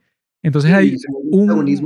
Sí, o sea, hay un montón de gente que no está consciente de eso, que es ok, sí puede protestar un montón de gente espontáneamente, pero al mismo tiempo en cualquier Sí. movimiento social así, toda la gente que quiere cambiar al presidente aprovecha para que sea una oportunidad perfecta. Sí, hay muchos intereses eh, ocultos, muchas cosas, y, y a uno le da lástima, al menos como venezolano, pero yo dije, coño, Duque fue pana, fue pana de la causa del pana de Guaidó. Sí. O sea, sí, como que- que hizo, entre comillas, todo lo posible. Maduro tiene las horas contadas, dijo Iván. Ah, Ajá, sí. sí, No, yo me bueno, acuerdo, yo me acuerdo fue ese ese, co- ese concierto en la frontera entre Colombia y Venezuela, Ah, bueno. Yo ahí estaba y que no, claro, el Gran Duque junto con el Gran Guaidó ahí combinados para sacar a este maldito, ¿no? Ahí, Y no funcionó. Había una, página, había una página en internet, no me acuerdo eh, cómo se llamaba o cuál era el dominio, de un discurso que Iván Duque dijo, eh, Maduro tiene las horas contadas. Sí, y estos sí. maricas crearon el dominio de cuántas horas lleva Maduro en el poder después de que Duque dijo, Coño, Y ahí yo sí me acuerdo. Yo me Ah, no, acuerdo que- justo que- el momento que- en que dijo eso. este John Bolton tenía así una, Ajá, sí. eso pues, una, Una libreta que decía ahí que 5.000 soldados a Colombia. Y yo cuando vi eso, yo dije, bueno, hermano, listo. O sea, Sí, esto ya sí. se resolvió. El asesor de seguridad nacional de los Estados Unidos, John Bolton, el tipo tenía en su carpetica esa vaina. Duque es un tipo serio. Bos- Este Bos Lightyear va a traer a todo el ejército colombiano con el ejército de los Estados Unidos. Y bueno, amigo, listo. Mm. La libertad. Pero, Iván Duque nunca fue serio, man. Es que eh, Mm. el, el- el tipo, el, el propio tecnócrata, pero Mm. en, en las elecciones, en las elecciones del 2018 fue una cosa muy frustrante y es que el tipo, los periodistas no lo entrevistaban. O sea, el, el hombre tiene, y y ustedes lo pueden revisar, eh, re- pongan en YouTube Iván Duque Reto Rock. Mm. Y, y es que lo llamaban a cabina a, no a preguntarle, oiga, ¿usted cómo va a hacer en términos de desigualdad, en términos de desarrollo económico colombiano? ¿Usted qué, qué, qué, qué va a hacer?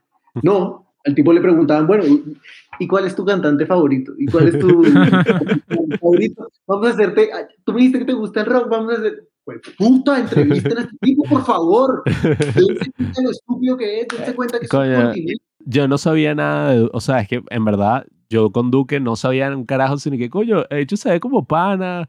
Es raro porque no sé por qué tiene el pelo blanco si ni siquiera se ve tan viejo. Mm. Y- Se lo tinturó, se lo tinturó. Eh, A, a Sí. final de la campaña se tinturó el pelo para parecer más bien. Es raro, es, ra- es un tipo, es un Es tipo un raro. candidato particular. Pero, coño, a mí me caía bien. Eh, no sé nada sobre su política, no estoy claro. eso, no, no, es que si lo ponen a él contra Petro, que en ese momento, en el 2018, yo me acuerdo que ponen y que no, bueno, este tipo era guerrillero y el tipo, eso, no, o sea, Sí. el problema principal de Petro, que eso ya podemos hacer la transición de hablar de nuestro glorioso presidente Petro, que yo lo pu- pudiera ir en- a entrevistar, yo puedo ir para allá y converso con él en el Palacio de Nariño, se llama, ¿no? De Pero- rodillas, sí, sí. Pero eso, pues, el tipo, yo creo que el problema principal que tiene es que el tipo habla como un profesor de primaria, pero el más aburrido de todos, porque yo he visto que le hacen como que unas preguntas así, y que mira, que tú eras, no sé, y que se ha visto que tú dices que eras chavista en el pasado, ¿no? Y el tipo no dice, ah, no, sí, o no, yo no era, sino que él y que, no, bueno, si tú te pones a ver, en realidad, la historia del mundo, si tú te pones a medir los-. Cada que le preguntan sobre algo de, Venezuela, el tipo no le hace el quite al chavito. No, le hace el quite. Sí, es que no, no trata de hablar, sino que él dice, no, es que la economía, la economía chavista, como habla él, que, que Sí, habla sí. así como todo, eh, se basó en el petróleo. Ajá, yo sí, sí. yo- Sí, nosotros ese- vimos esa parte del Esa debate. fue exactamente la parte que vimos. Sí. Pero eso, pues, o sea, que el tipo, antes de responder, él tiene como que un preludio como de cinco minutos Sí, para que tú fastidio. comprendas su respuesta. Y entonces yo cuando escucho la entrevista o el, o el discurso de cuando ganó la, la presidencia, yo, y, y que bueno, ya como a los cinco minutos ya yo estoy dormido, así que, y que, pero ¿qué era lo que estabas diciendo al Por eso- principio? Por eso perdió en el 2018, por Mm. tratar de ser un profesor de antropología y un maldito político como lo tenía que ser. Sí. Seas estúpido, ha- habla con propiedad, o sea, habla bien. Coño, Ya a, a mí lo que, lo que sí me da mucha risa de, de Petro eh, es que mi introducción a este personaje no fue como que, wow, el alcalde de Bogotá o este candidato político. Yo y que, coño, qué ladilla, ¿quién es este mamagüevo que no para de tuitear vainas sobre Venezuela y todo lo que yo opino sobre el país, él opina lo contrario? era así, porque era sorprendente, o sea, eso pasaba tiene- lo que sea, no importa. De por allá del 2013, de cuando se murió Chávez y murió Chávez y tú pensaste que era, yo no sé qué, te mintieron. Viviste en tiempos de un gran líder latinoamericano. Sí, Ah, coño, sí, sí, sí. eh, verga. Y no, y, y cuando pasó todo lo de Guaidó, que bueno, en retrospectiva uno puede evaluar ese momento histórico, fue muy loco, eh, ocurrieron muchas cosas eh, locas y extrañas, ¿no? Pero coño, uno después de pasar, o sea, yo tengo 21 años, voy a cumplir 22, ¿no? Y yo he vivido toda mi vida bajo el mismo gobierno. O sea, toda mi vida nunca he podido votar en ninguna elección. Las únicas que hay. Porque no has bueno, querido, compadre. Pudiste Nah. haber votado por Maduro en el 2018 relajado. Ah, bueno, por cierto, que esa, eso es muy gracioso. Hay gente que dice que en Venezuela la abstención del 2018 y que, marico, los candidatos eran Maduro y otro del mismo, o sea, que... eh, Otro que, es era- que sí del mismo partido y otro tipo que era que sí un predicador y que no, yo soy el, que el- pastor Bertucci, no sé, un tipo así que salió de la nada y que no, yo voy a sacar a. Maduro del poder. Y que, ah, pero tú quién eres, weón, si tú nunca has sido político, No, ni y, candidato, y ni todos nada. estaban inhabilitados, o sea, todos los otros que uno votaría estaban. Entonces yo como que, bueno, ok, fino, elecciones. Pero, oye, sí es una locura porque, claro, en ese momento uno estaba como esperando, y, oye, va a haber un gran cambio, quizás va a pasar algo importante, todo esto. Y entonces yo veía los tweets de este maldito y que, este bicho, un títere del gobierno de Estados Unidos, que se Ah, sí. joda, no sé qué, y que, Sobre Coño, Guaidó, sobre... déjame en paz, o sea, yo que quién coño eres, porque todos los, o sea, yo que porque todos los asuntos que tienen que ver con Venezuela, el tipo está en el lado equivocado, o sea, No, sí, o sea, yo creo que tú nos puedes decir como que la razón así concreta, particular que tú votaste por Petro, ¿no? Ujú. Pero yo, cuando veo la cuestión, yo lo que pienso es que, bueno, yo como que voy a definir a quién apoyo, pero de forma negativa. O sea, no por las cosas que alguien apoya en sí, sino por con quién está asociada esta persona, ¿no? Entonces, y que, bueno, si tú te asocias con Chávez o con Fidel Castro, o que dice, y que no, bueno, los Estados Unidos no es un país muy bueno, yo prefiero a China, o eso pues, o a cualquier sitio así que es completamente terrible, o sea, que si, bueno, no, no sé si has escuchado los capítulos de los padres del cine que nosotros hemos Sí, hecho sobre China, que, y que bueno, China es que sí, cosa.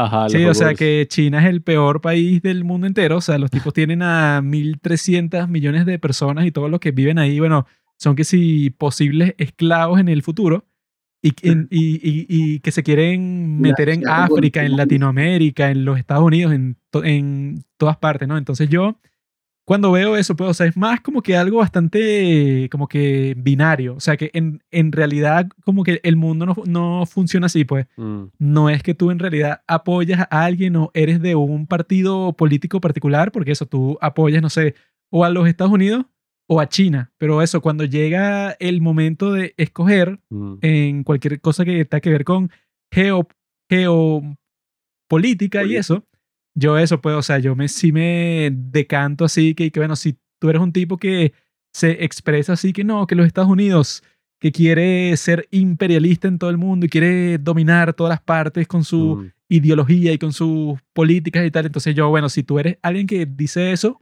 no sé tu historia y no sé tu contexto ni nada, Mm. pero sí te rechazo como que a priori. Sí.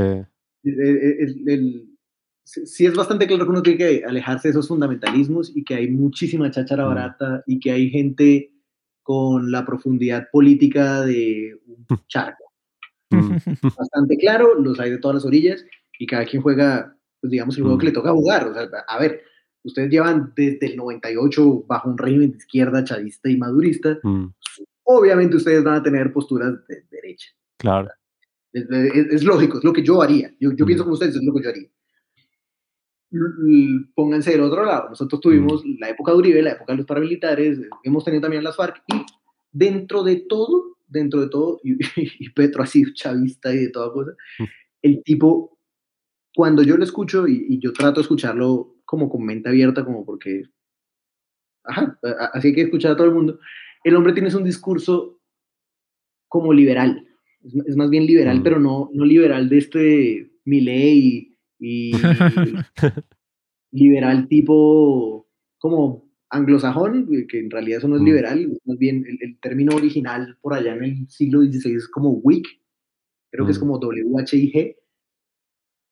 Están los liberales españoles, los, de, eh, los verdaderos liberales, los de la Constitución de Cádiz y toda esta cosa que se basan en las artes liberales, ¿no? Como el Mm, trivium y el quadrivium, creo que se llama esa cosa. Que es como para el desarrollo humano. Por allá va la cosa. O sea, si uno se pone a mirar todos los líderes eh, liberales que ha tenido Colombia y verdaderamente liberales, como liberal otra vez, no como el que solamente quiere achicar el Estado, sino que quiere propender por, por, por cierto desarrollo eh, plural, Petro le apunta hacia allá. Y Petro ha crecido muchísimo. O sea, desde el Petro del 2013 que tuiteó, eh, eh, viviste en tiempos de un gran líder latinoamericano, el tipo ha pasado por, ahí sí, como dicen eh, cuando uno estudia cine o teatro, lo que sea, ha tenido un desarrollo del personaje. o sea, Tuvo una transición, una catarsis con su vida completamente Claro, drástica. y de hecho sí pasó por su propia catarsis. El tipo cuando era, el, el primero fue, él, él ha sido Aureliano.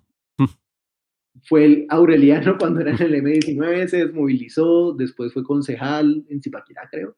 Después pasó a ser representante de la Cámara en el Congreso, pasó luego a ser senador, un muy buen senador. De hecho, el escándalo, aquí hay una vaina que se llama el escándalo de parapolítica. ¿Se acuerdan todo el cuento que les conté de, la- de los paramilitares? Ujú. Resulta que los paramilitares pusieron plata y eligieron como al 30% del Congreso de la República. Una cosa absurda y, Claro. asquerosa. Todo el mundo como que, ¿cómo así? ¿Ustedes estaban aliados con los paramilitares? Pues sí, ¿qué pasa? Y regresa. El tipo eh, dio los debates cuando había que darlos junto con la que hoy es alcalde de Bogotá. Después el tipo sale del Congreso y se, se manda de alcalde de Bogotá. El alcalde de Bogotá otra vez tiene sus medidas progresistas casi de izquierda. Eh, fue un poquito, eh, ¿cómo decirlo? Se me pierde la palabra, como, como haciendo las cosas como llegaran. O sea, con falta de planeación y toda la cosa. Mm, Mm. Como completamente es- espontáneo. pues. espontáneo e improvisado. Y Mm. muchas cosas las tenía así. Eh, pero con todo eso trató de avanzar en una política social, en temas de salud, aquí se mejoró mucho, aquí en Bogotá, en la capital, se morían los niños de desnutrición. Era una Mm. vaina muy rara. Eh, hay otras latitudes en donde es normal, pues nosotros lo veíamos como malos ojos que pasara en Bogotá. En Mm. La Guajira todavía pasaba, pero aquí no podía pasar. Este tipo se puso la 10 eh, y eso dejó de pasar, hizo brigadas médicas, eh, trató de hacer transición a energías limpias y todo eso. Pero en una de esas sí se fue de, de autoritario y ni siquiera de autoritario, no, porque ya incluso la justicia ya, la, la parte judicial ya resolvió esa cosa. El tipo hizo una transición de- de- del esquema de las basuras en Bogotá Mm. el esquema de las basuras estaba mandado por unas empresas privadas. El tipo dijo, no, pues tratemos de hacer como, como con la empresa pública de Bogotá y tratemos de hacer pues que el cambio. No renovó el contrato, lo pasó al público y pasó que lo jodieron por detrimento patrimonial. O sea, no porque se ha robado la plata, sino porque la invirtió mal. Mm. Y por, unos, por un tiempo dejaron de recoger basura en Bogotá. Coño. Y Yeah. ustedes comprenden el, el caos que genera que por simples tres cagados días no se recoja basura. Sí, sí.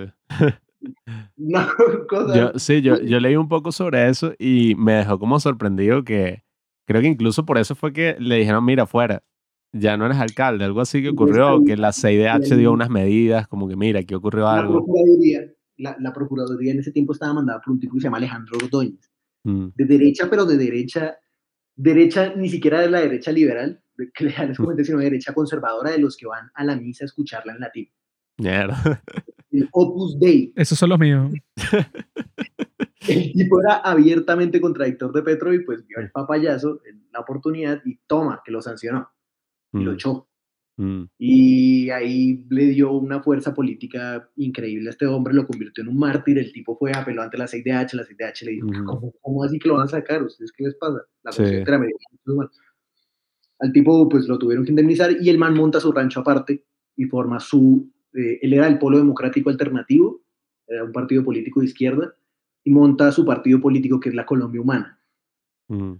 Y ahí empieza el, el camino que llegamos hasta hoy. Entonces el hombre empieza, pam, pam, pam, empieza a hacer política, empieza a hacer política, empieza a hacer política, pierde las elecciones del 2018 por sectario, porque él no aceptó apoyo de nadie, de nadie. O sea, yo llego aquí solo y me la doy solo, y la gente tiene que saber que yo estoy con ellos y no con el pueblo, no con los otros politiqueros. Se lanzó una de Bernie Sanders, así que, que no, yo soy el tipo distinto completamente a todos los demás, así que vota por mí y, sea, yo todo estoy que- solo aquí. Mm, O sea, si todas políticas así, estás llamado a irte al carajo. sí, sí. perdió estrepitosamente, Mm. perdió estrepitosamente. Y a partir, o sea, en el segundo uno en el que perdió esas elecciones, el tipo dijo, miren, ah, porque aquí el, que, el segundo que queda en las elecciones queda de, de jefe de la oposición y tiene un lugar asegurado en el Congreso. Ah, Mm. coño. Entonces, por, por estatuto de la oposición, nos pareció una buena medida. Bueno, yo en general la apoyo. Mm, el tipo empezó a hacer una vaina que se llama el pacto histórico. y, y de entrada, el, el nombre a mí me parece una muy mala elección porque el pacto no solamente lo haces con el diablo. Cuando lo digo yo, impacto. Eso es lo que más hemos escuchado todos estos días, y que el pacto histórico, finalmente, después de doscientos y pico de años, Colombia hay un Así cambio. que suena algo parecido a un nombre que tenía el movimiento de AMLO en México, pero que no me acuerdo exactamente cuál era. Pero, ah, no, ya, era que la quinta transformación. Era que no, sí, ya México es completamente distinto. Desde que yo soy presidente, toda la historia de México que ha estado llena de opresión y de un montón de cuestiones terribles, bueno, ya terminó hoy. Y dije, coño. Que bueno, por cierto, e- eso es algo que uno aquí, obviamente en Venezuela, está más que acostumbrado, pero que yo siempre estoy como que, ah, porque Las consecuencias, fastidios. sí, yo no entiendo a veces, es como que, ok, yo entiendo, todos los países tienen sus problemas, ¿no? Eh, bueno, tú nos has contado toda esta serie de problemas y toda esta historia de la cual no teníamos ni idea. Pero claro, a mí a veces me molesta que hay ciertos políticos que cuando llegan y están en campaña, es como que no, este es el peor país del mundo, tiene todos los unos problemas que, bueno, tú ni te imaginas y yo soy la respuesta. O sea, si votas por mí. Finalmente, después de Ah, 200 no, bueno, eso, años, todo se arreglará. Que yo en, en realidad, o sea, mi confesión del día de hoy es que yo no tengo tantos problemas con Petro como tal, sino con su vicepresidenta, con esta tipa Francia, ¿no? ¿Por qué? ¿Por qué? Porque lo que más me fastidió el día que Petro ganó, ¿no? Son como 10 mil millones de tweets de gente de todas partes del mundo, pero sobre todo de los Estados Unidos, que decían exactamente lo mismo. Decían y que la primera política negra que ha llegado por fin después de tanta opresión, Ajá, sí. ha llegado a ser la vicepresidenta, la primera vicepresidenta negra de toda la historia de Colombia. Así, pero lo decían como si, bueno, esto es el éxito bueno. más grande de la historia. la figura de Francia Márquez, yo creo que, honestamente, yo creo que sin Francia Márquez ese tipo no llega a la presidencia, pero es que ella Mm. tiene una cosa muy especial. Ella eh, empezó siendo lideresa en el Cauca. Mm. eh, Se ve pana, se como- ve pana. Se ve con vida. Ah. Se ve una persona amigable, se ve. Sí, bueno, eh, ella empezó siendo, siendo como activismo ambiental por allá en el Cauca. Mm, Y el Cauca siempre es una población muy racista. mm. Y empezó a hacer activismo, activismo, activismo, activismo y se ganó un premio Ah, sí, no yo me vi. acuerdo cómo se llama, pero grandilocuentemente otra vez le dicen y que el premio Nobel Ambiental, no es el premio Nobel Ambiental, esa mierda no existe, pero pues es un premio relativamente importante. Y la vieja coge mucha fuerza. Y, y, y, y, pues en un país que siempre han- le ha negado la representación política en otros sectores, como lo es Colombia, pues la fuerza política de una vieja de estas es muy grande.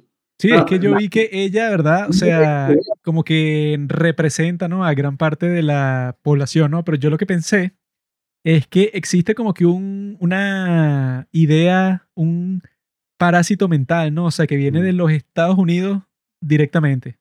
En los Estados Unidos, ¿verdad? Que tiene una historia totalmente distinta que la de Latinoamérica. Claro, los tipos como que segregaron completamente su sociedad. O sea, fue que, bueno, los blancos viven aquí, Mm, los indios viven allá y los mataron a todos y los negros viven en esta zona y eso pues, o sea, solo los negros viven ahí. Entonces las comunidades se empezaron a organizar, pero de forma completamente segregada 100%. mm, En Latinoamérica eso no pasó en lo absoluto, pues, o sea, de lo que yo conozco es que eso, pues, o sea, no existe como que la comunidad negra, o sea, en Venezuela no existe un grupo de gente que se asocia los unos con los otros solo por su raza. O sea, eso pues existe gente racista en todas partes, pero no es que eso, pues, o sea, que el gobierno es racista contra ti mm. o que el sistema es racista contra ti, ¿no? Pero ella, Sí. ¿verdad? Esta Francia dice en una entrevista que le, que le hacen, ¿no? Que está en YouTube, dice y que no, claro, es que como la esclavitud solo se abolió aquí en Colombia hace 170 años, ¿no? Y entonces ella dice que la abuela de su, no, mentira, La bisabuela. la de su abuela. bisabuela de su abuela era esclava. Pero la forma en que ella lo dice es y que, ah, no, bueno, claro, por eso es que, claro, que el resto de las cosas del mundo es, co- es como es, porque la bisabuela de tu abuela fue esclava, entonces ya tu vida se jodió, pues, o sea, ya tú en la mayoría de las circunstancias te jodiste porque, claro, o sea, vienes así como que de, de una serie de tragedias históricas. Y Sí, eso, sí, ¿verdad? Es una grandísima aquí en Colombia. O sea, Mm, sí pasa que las comunidades negras en Colombia, no sé cómo sea en, en otro lugar, sí están bastante segregadas. Aquí, aquí pasa, hay dos departamentos específicamente con, con gran eh, cantidad de población negra, que son el Chocó. El Chocó es, para que se hagan una idea, ustedes saben que Colombia tiene esta salida del Pacífico, es toda la franja de salida del Pacífico, es el Chocó mm, en que la mayoría es, es población negra.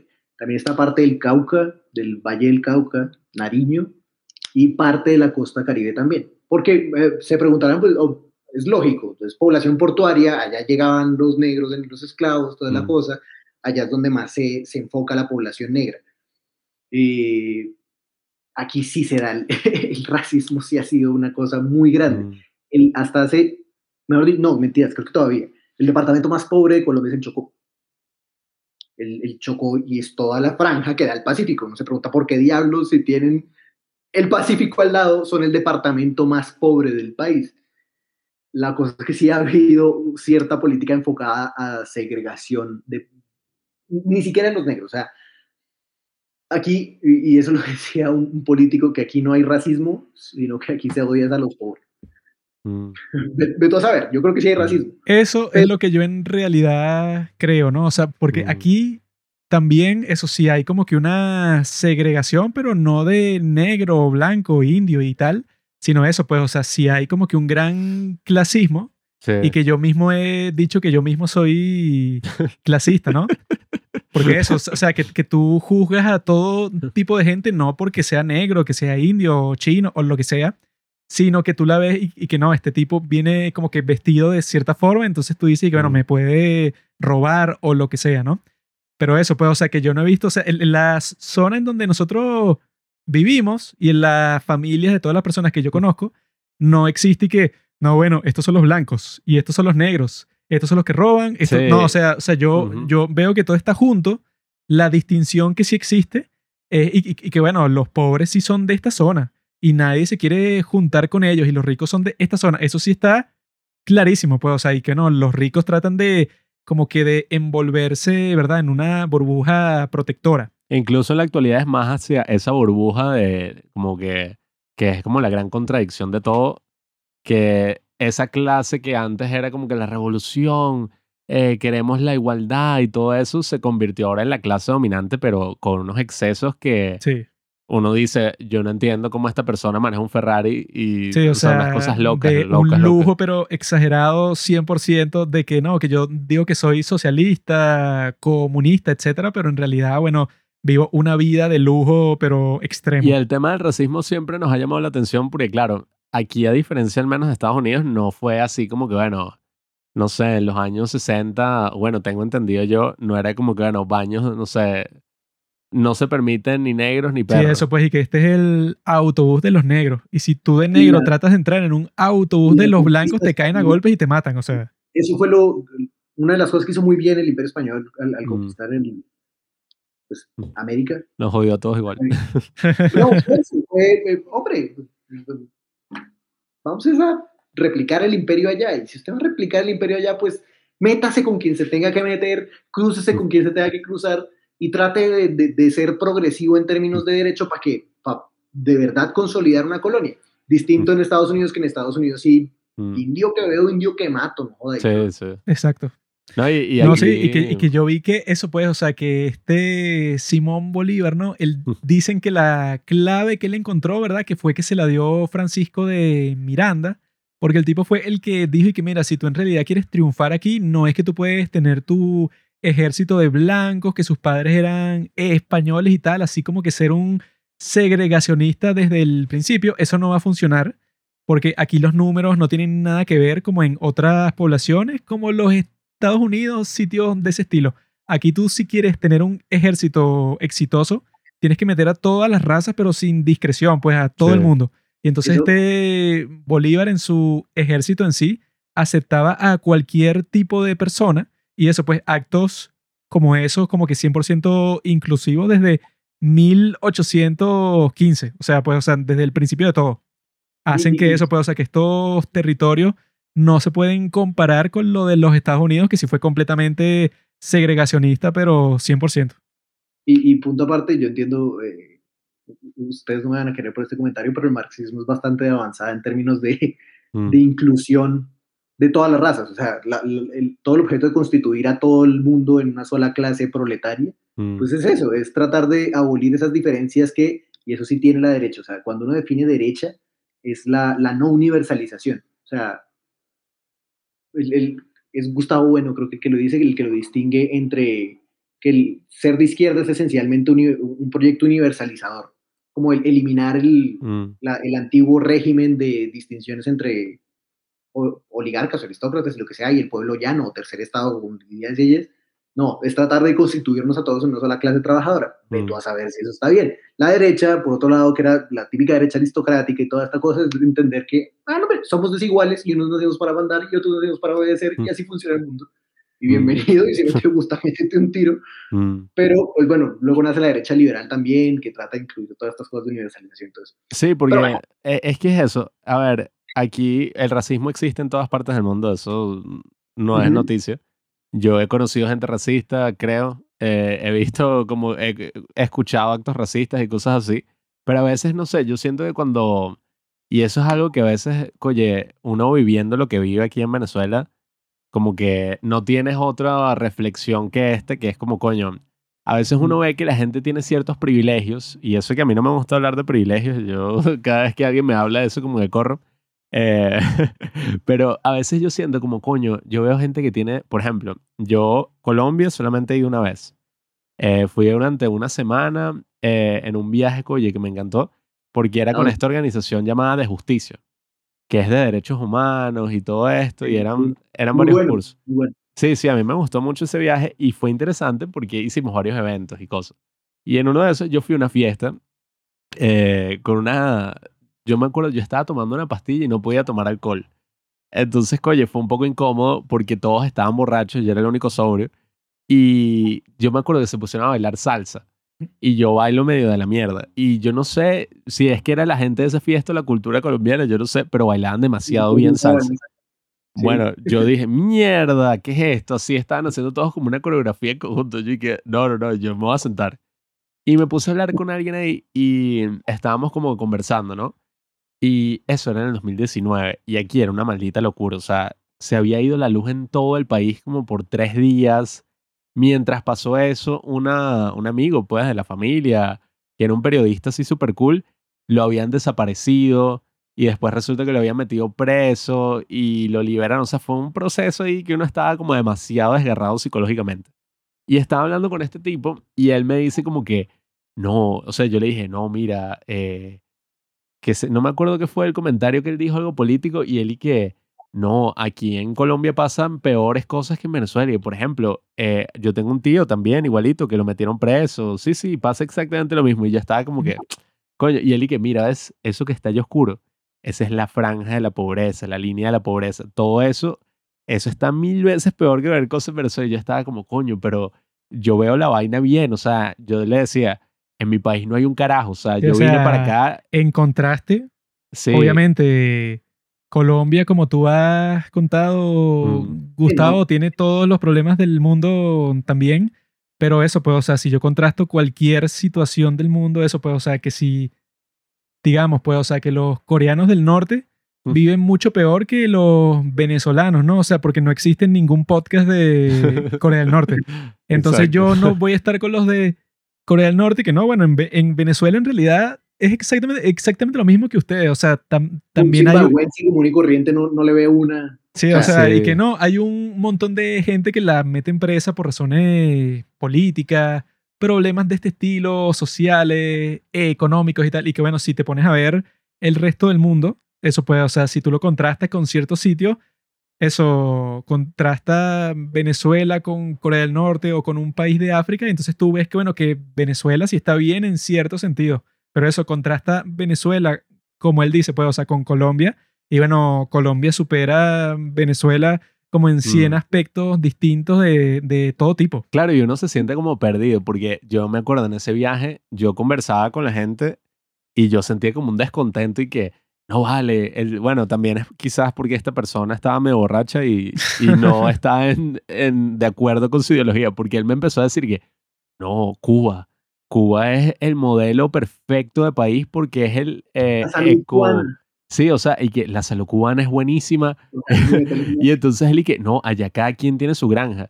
Y que, marico, yo conozco gente Ay, que, fue a Cuba. que- que y- vas a estar plantando en Cuba. ¿no? Sí, una o sea. Yo le dije, marico, yo conozco una señora que fue a Cuba de vacaciones, imagínate, de Venezuela a Cuba.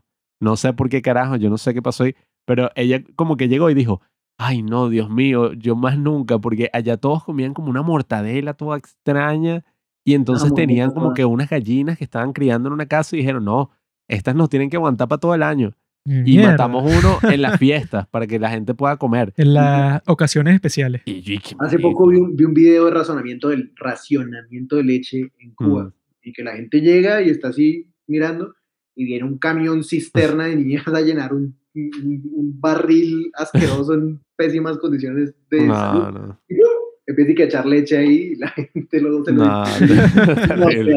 No, es que No eso es lo que yo a veces pienso que mm, es lo que digo, cada país tiene su propio proceso histórico y político y todo eso.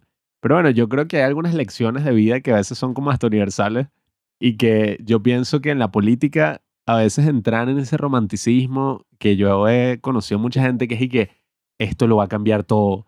Esto finalmente es lo que necesitaba Colombia para que listo, se vuelva una utopía. Sí, bueno, que Es el peor que camino que puedes tomar. Parte de lo que yo vi, o sea, que fue que por fin ahora hay una vicepresidenta negra. ¿Sabes lo que eso significa, Pablo? Que ahora Colombia cambió.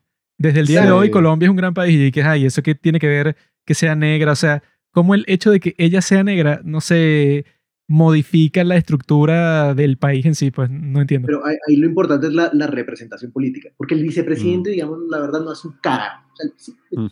vicepresidente no sirve para nada. El vicepresidente nace constitucionalmente, por lo menos en Colombia, no tiene funciones constitucionales. Tiene las funciones constitucionales que el presidente le pueda delegar. Mm, Pero en esa medida el vicepresidente está para cuando a Petro le dé un paro cardíaco y asuma. claro. O, o alguna Como el cosa. suplente y... Bueno, en Estados Pero- Unidos también más o menos.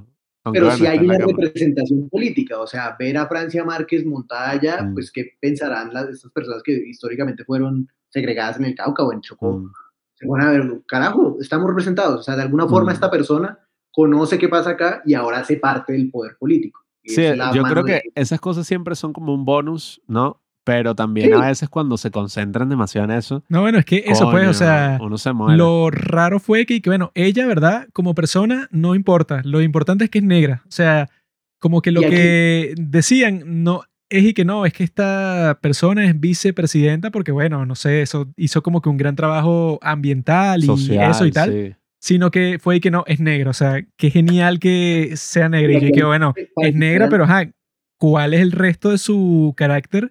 Debería se ser la parte más importante. Yo escuché más de una vez gente diciendo, yo no voy a votar por Petro, yo voy a votar por Francia. De coño.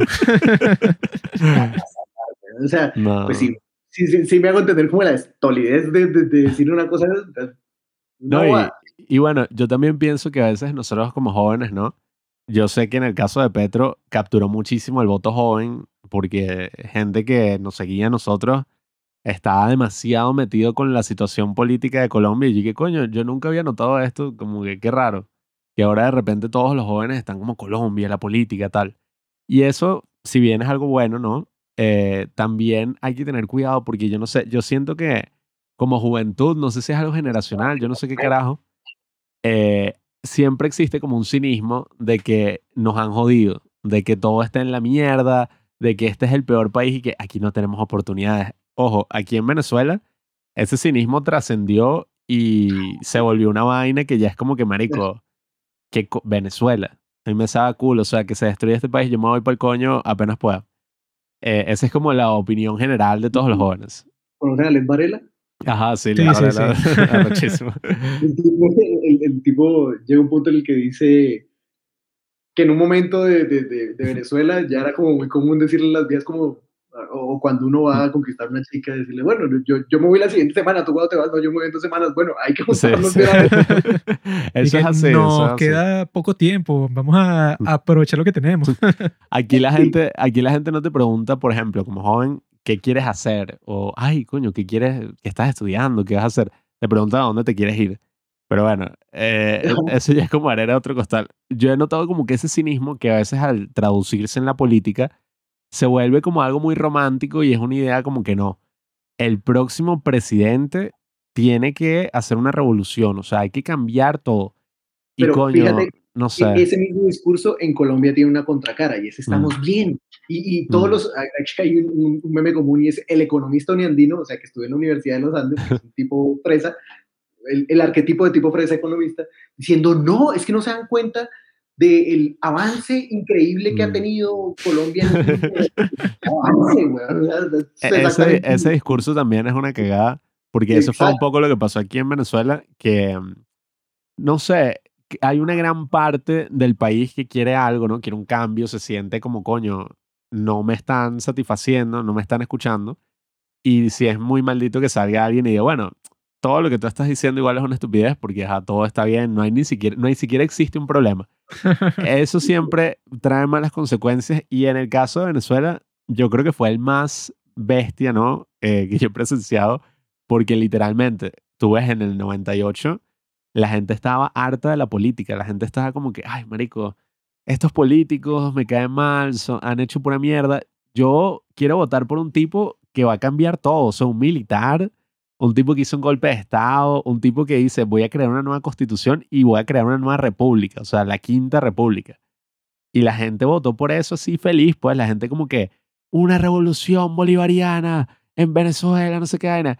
Y mira la consecuencia de ser tan romántico, ¿no? Como que yo sí creo todas esas frases estereotipadas que uno escucha sobre el socialismo o sobre las revoluciones, yo sí creo que son verdad, que es como que, bueno, una revolución hace, ¿cómo es? Esa frase es muy interesante, pero ahorita no lo recuerdo mucho, que es como que ah, construye en, no mentira, avanza en un año lo que tradicionalmente tomaría 10, ¿no?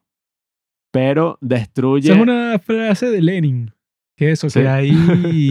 ¿Cómo se llama? ¿Cómo es que? Es algo así como que hay décadas en donde no pasa nada y hay semanas en donde pasan décadas. Bueno, eso es lo que hace una revolución, pero al mismo tiempo una revolución también destruye en un año lo que tomó, no sé, 50 años en construirse. Y yo sé que la gente a veces tiene como que esa idea de que no, hay que empezar de cero, el mundo todo es una mierda, todo el status quo es una cagada. Y mira, déjame decirte que cuando ocurre eso, es una de las cosas más peligrosas que puede ocurrir en un país porque uno no tiene ni idea de las locuras que puedan pasar. Y aquí lo que pasó fue que, bueno, se desintegró todo. O sea, todas las instituciones, toda la vida de todas las personas que conozco se vieron afectadas negativamente. Y es una cosa que, claro, a veces uno le cuesta por eso, pues, porque uno viviendo en un régimen de izquierda, en una revolución, cuando uno ve que los simpatizantes de esta gente llegan al poder, uno dice, coño, la gente no aprende de mi sufrimiento. o sea, como que coño. En lo que les dije al principio Sí. A ver, es que es evidente que ustedes van a pensar así. Ustedes no tienen otra Claro, forma. Por O eso. sea, no- en, en el horizonte político de ustedes solamente está desde estar a la izquierda porque la izquierda los ha hecho comer miércoles a ustedes. Sí, sí. y, y es lógico, pero pues hay que mirar el, el- el- el- Mm. del otro lado. Por ejemplo, aquí pasó, bueno, y, y ya terminamos, o sea, que tengo entendido que ya nos queda poco tiempo, terminó de Mm. rapear esta cosa. Después de Iván Duque cayó la, la pandemia, esta vaina nos jodió a todos, el Mm. tipo quiso hacer una reforma tributaria, el trató de grabar alimentos de la canasta básica tipo huevos y cosas así, todo el mundo que no, man, hay una está muriendo de hambre, ¿qué te pasa? Sí, o sea, fue el peor momento posible para hacer algo así. Mm. Exacto, el peor momento posible, o por lo menos para hacerlo así. O sea, Mm. a- había que hacer una reforma tributaria, había que tener más plata, pero no así. O Mm. sea, tipo, para que se hagan una idea, lo único que creció en pandemia, el único sector económico que creció en, pan- en pandemia fue el sector financiero. Y que el sector financiero creció una barbaridad y todo el mundo como que, bueno, pues yo mamé hambre, man. Sí, eso, eso, eso fue lo que yo he visto con este tipo que se llama, ¿sabes quién es este Yanis Varoufakis? No. Que este es un tipo que es, o sea, que él siempre da ese ejemplo en sus charlas, ¿no? O sea, que cuando al principio de- la pandemia sale eso, pues que si todas estas organizaciones para decir y que mira, esto es como que demasiado grave y que bueno, que esto va a sufrir, ¿verdad? To- todo el planeta un golpe súper fuerte porque la economía se va a cerrar. E- Eso pues, o sea, como que cuando dan ese anuncio, ¿verdad? El mercado de valores de Londres se dispara en valor, o sea, se va hacia arriba, pero súper fuertemente. Entonces él dice que, ah, bueno, entonces con eso te están diciendo que la economía en sí, en estos días ya no se basa como que en, en ningún valor de producción, sino que eso sí, cuando te dicen que van a cerrar todas las economías del mundo, la, eso pues, o sea, la parte financiera se dispara en valor, te están diciendo que la gente sabía que los gobiernos en todo el mundo iban a comenzar a imprimir dinero, pero exageradamente, y que eso lo invierte en eso, pues en todas las economías que hay, y que eso iba a hacer que todas las acciones subieran estrepitosamente, que fue lo que pasó. O sea, que así Mm. como que diciéndote que, bueno, que ya no importa si tú produces algo o si no produces nada, eso no importa, pues lo que importa es que sigan imprimiendo dinero y que lo inyecten a todas las empresas que puedan para que las acciones de la gente que, bueno, que tiene invertidos ahí mi- millones de dólares sigan subiendo para siempre. ¿no? Y la especulación financiera a la orden del día.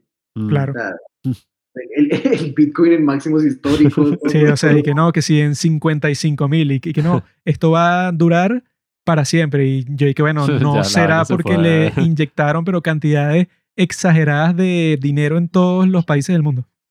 Le inyectaron la economía del Salvador completa. Sí.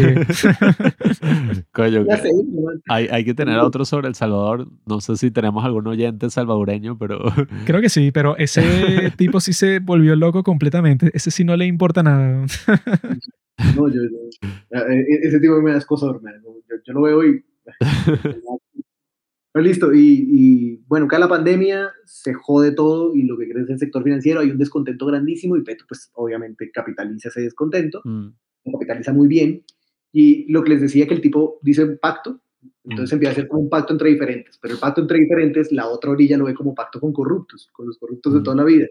Se llamó a un pastor cristiano, se llamó a un tipo que fue gobernador en Antioquia, se llamó a Francia, se llamó a un tipo que fue gobernador en Nariño, el del Nariño fue muy bueno. Y empezó a traer gente. Y entonces cuando ya se empieza a crecer ese movimiento y que allá la gente empieza que este, este tipo va a ganar. Mm. Ya los, las casas políticas y la política tradicional en pleno, en bloque, ¡pum! cayó al pacto histórico y el tipo y que, sí, claro, venga, diferentes. Casas eh, tradicionales de política montadas en la misma tarima y todo eso. Y, y, y, pues si uno se pone pragma- políticamente pragmático, uno dice que, hombre, así se ganan las elecciones. O sea, mm. Por fin aprendiste a no ser una izquierda perdedora, porque la izquierda Sí. en Colombia, la, la historia de la izquierda perdedora, y ganaste en democracia, le gan- ganaste con el apoyo de estos tipos indeseables, pero pues bien. Eh, en la primera vuelta había unos candidatos que era como Federico Gutiérrez, que es el tipo que no quedó, Sí. el tipo que apoyó el activismo en pleno. Fico. Y- A mí no, me- no me gustaba mucho. Yo vi un debate entre él y, y Petro y ¿qui- ¿quién es este? Es Sí, o sea, no es un tipo que tenía mucha estamina cuando habla, sino que lo Ah, hace muy pero- calmado, así, muy eso, le falta como que más fuerza. no, y, no, no, no. No cuadra, no cuadra. candidato. Había uno que era relativamente decente, pero pues era como este, como este centro soso, este Mm. centro que no despierta nada en nadie, y incluso en un debate dijo, miren, yo no despierto nada en nadie. ¿Cómo vas a decir eso en un debate?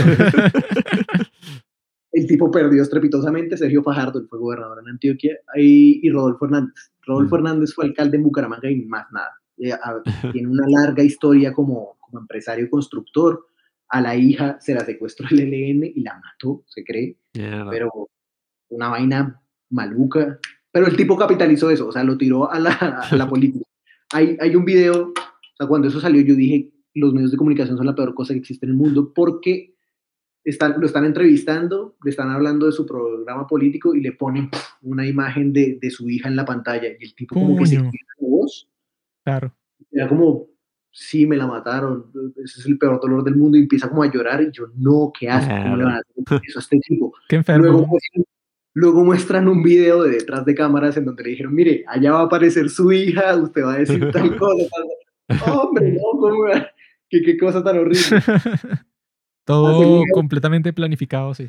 Sí, a segunda vuelta pasó este tipo que tiene las mismas mañas de Trump y tiene, yo creo que... Sí, lo, lo llamaban el Trump colombiano. ¿Y qué coño? Sí, Si es el como- colombiano, tenías que haber votado por él, compadre.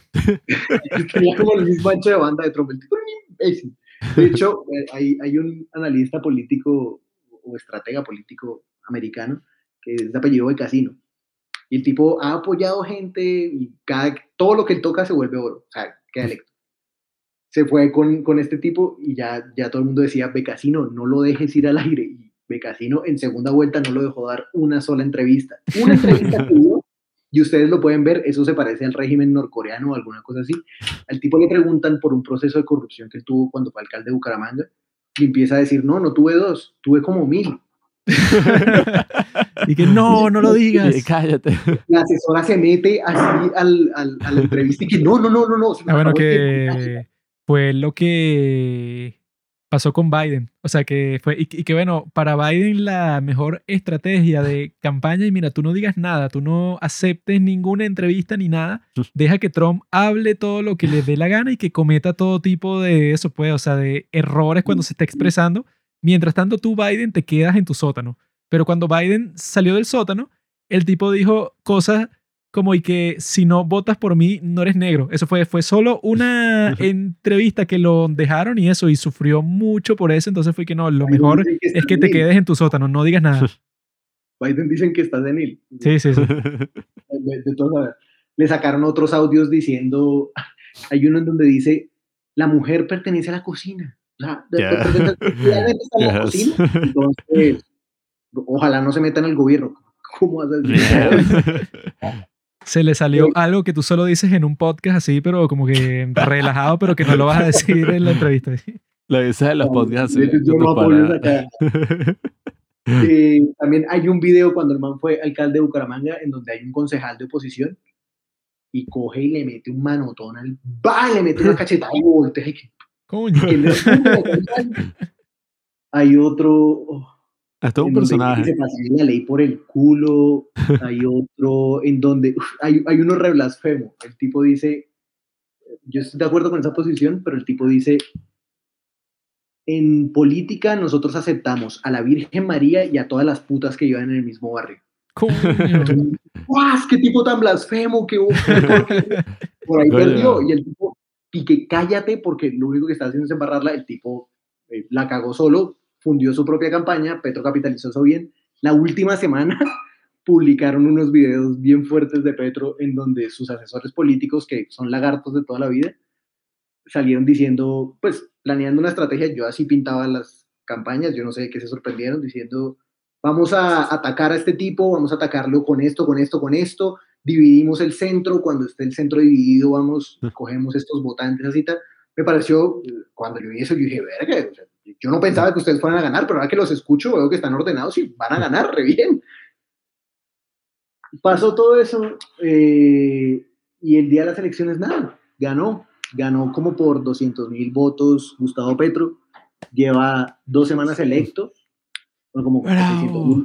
600 mil votos. Genio, Lleva dos genio. semanas electo y en estas dos semanas que han sido bastante formadoras, ya nos dimos cuenta en Colombia que es una izquierda no opositora, Mm. es una izquierda gobe- gobernista. Yo siento que la derecha aquí esperaba que este tipo fuera Chávez y que llegara a, a señalar cada empresa que hubiera a decir expropiese, expropiese, expropiese, expropiese. Y no, el tipo ha sido bastante ortodoxo, llamó un tipo que ya fue ministro de Hacienda en gobiernos anteriores, ha nombrado a gente buena, nombró un tipo conservador que lo apoyó en campaña, pero conservador de relaciones exteriores, ha tratado de reunirse con todo el mundo, se reunió con Uribe, su rival político de toda la vida, Ah, sí. lo trajo, lo sentó y Se dijo, reunió con todo el mundo, ¿no? Y, y yo vi eso, pues, o sea, un montón de partidos que sacaron comunicados por Twitter y que no, yo estoy del lado de Petro, este es el tipo, eso pues, vamos a darle como que el beneficio de la duda porque el tipo es el nuevo presidente, entonces nosotros vamos con él. Y yo dije, coño, pare- parece que el tipo al principio de su mandato no va a tener mucha oposición, o sea, que le están dando una rueda libre para ver qué hace. si ustedes me lo preguntan, la goberna esa gobernabilidad es de azúcar. O sea, al primer baldado de agua que le caiga, se, se derrite. Bueno, ¿Por qué? El- otra vez, el Partido Conservador Liberal históricamente ratas. A la hora que mm, eh, Petro diga, no, eso no va a pasar, se le vuelcan en contra. Pero, digamos, si, si tiene una buena representación en el Congreso y le está apostando como un mejoramiento, no, no un mejoramiento, sino una modernización del sistema económico en Colombia. Mm, Como datos de Colombia, Colombia tiene una gran cantidad de tierra que se está utilizando meramente en vacas mm. en vacas, a que las vacas pasten. Y el tipo y que no, hombre, hay que aprovechar que Colombia tiene un potencial eh, de agricultura grande, podemos industrializar el campo por fin. La idea es esa, industrializar el campo, mm, hacer de relativos empresarios o, o ingresar a los campesinos al sistema económico, pues puede impulsar la economía en Colombia. Mm. él había dicho una vaina en campaña y es que el día uno que él se posesionara dejaba de, de suscribir contratos de exploración petrolera. Ah, sí, Porque- yo vi, yo vi. Como buena izquierda eh, progre, pues trata de, de- de irse como a esta cuestión del ambientalismo. Ya salió el ministro de Hacienda a decir y que, bueno, Que no es tan exagerado, pues. sa- salió a decir, bueno, quizás los contratos sí se mantienen, y eso sí lo había dicho Petro, y quizás tiene que haber exploración a partir de esos contratos. ¿Por qué? Porque si no, no hay plata. Es así, es, si no, hay No, y plata. eso, yo con respecto a esa, la parte de la política ambiental de, de Petro, no la comprendo mucho porque es como que, bueno, el aporte que está haciendo Colombia para el calentamiento global es mínimo. O sea, en realidad eso, porque tienes un efecto, ¿verdad? En el planeta entero, eso, pues, o sea, que tienes a países como India y China, que son los que contaminan, pero exageradamente en unas proporciones inmensas, ¿no? Y que viene del lado de las personas que dicen que no, que en realidad lo del calentamiento global es que cada uno tiene que hacer su parte. Eso, pues, o sea, que no es, eh, no es cuestión de que tú regules a las empresas, sino que es y que no, bueno, si tú te puedes, cuando te duches, si te duchas menos minutos, entonces eso va a crear un gran efecto. O sea, que yo vi que eso fue un mito Sí. que lo crearon entre las compañías de petróleo y todas las que más contaminan de todo el mundo, crearon ese concepto y que de carbon footprint y que no, eso puede, o sea, que La tú, huella de carbono, sí. la Sí, o sea, que tú si dejas la luz prendida dos días, entonces bueno, ya tú contribuiste 3,4 metros cúbicos de Claro, CO2. No es culpa mía que tengo esta mega empresa que contamina, bueno, Sí, o sea, niveles locos, sino no es culpa de, de culpa cada persona de, del mundo. de, de Exxon, eso puede, o sea, que trabaja en todos los países y que tiene contratos, eso puede, o sea, que contaminan en medio segundo lo que tú contaminarías en toda tu vida, sino, y que no, bueno, en realidad es que es de parte de cada persona de que si tú empiezas a comer más saludable, entonces quizá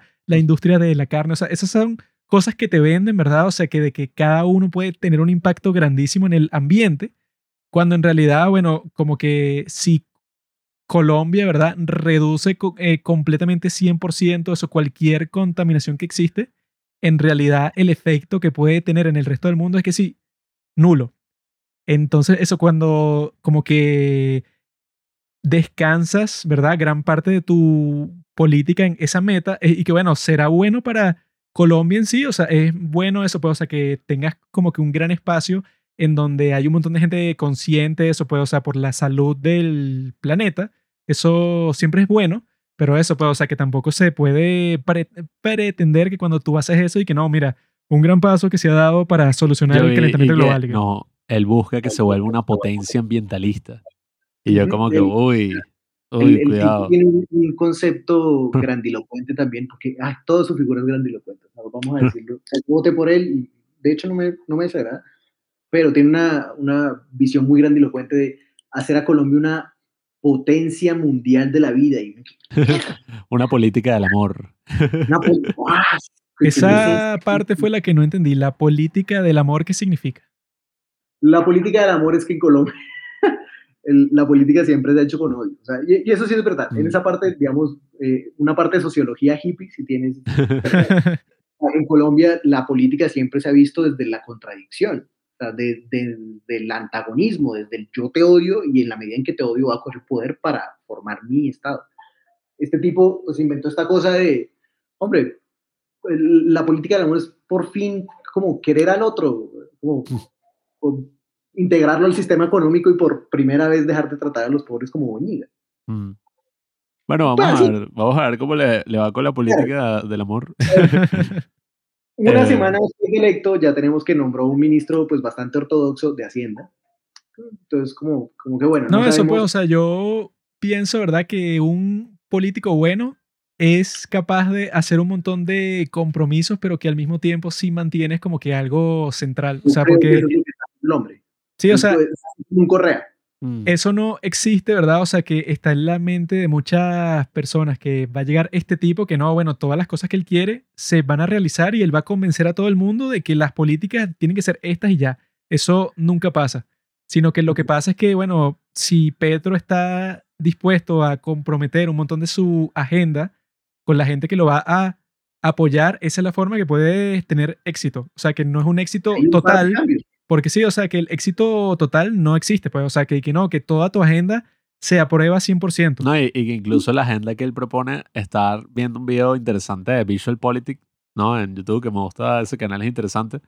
Y decían que muchas de las cosas que proponen ni siquiera es que hay presupuesto para eso. O sea, es como que, bueno, el, no- el tipo sí fue tremendamente eh, grandilocuente. sí, como que mira, ni siquiera dan los cálculos, pues, o sea, no.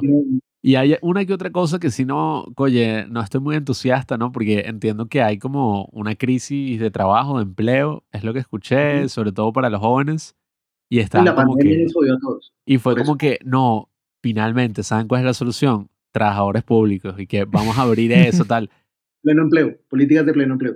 Bueno, Eh, eh, está mal. Sí. Bueno, no está tan mal, eh, está aprobado en algunos lados y tienen, yo me estaba leyendo precisamente el un artículo económico al respecto, como que tienen ciertos enfoques que podrían funcionar.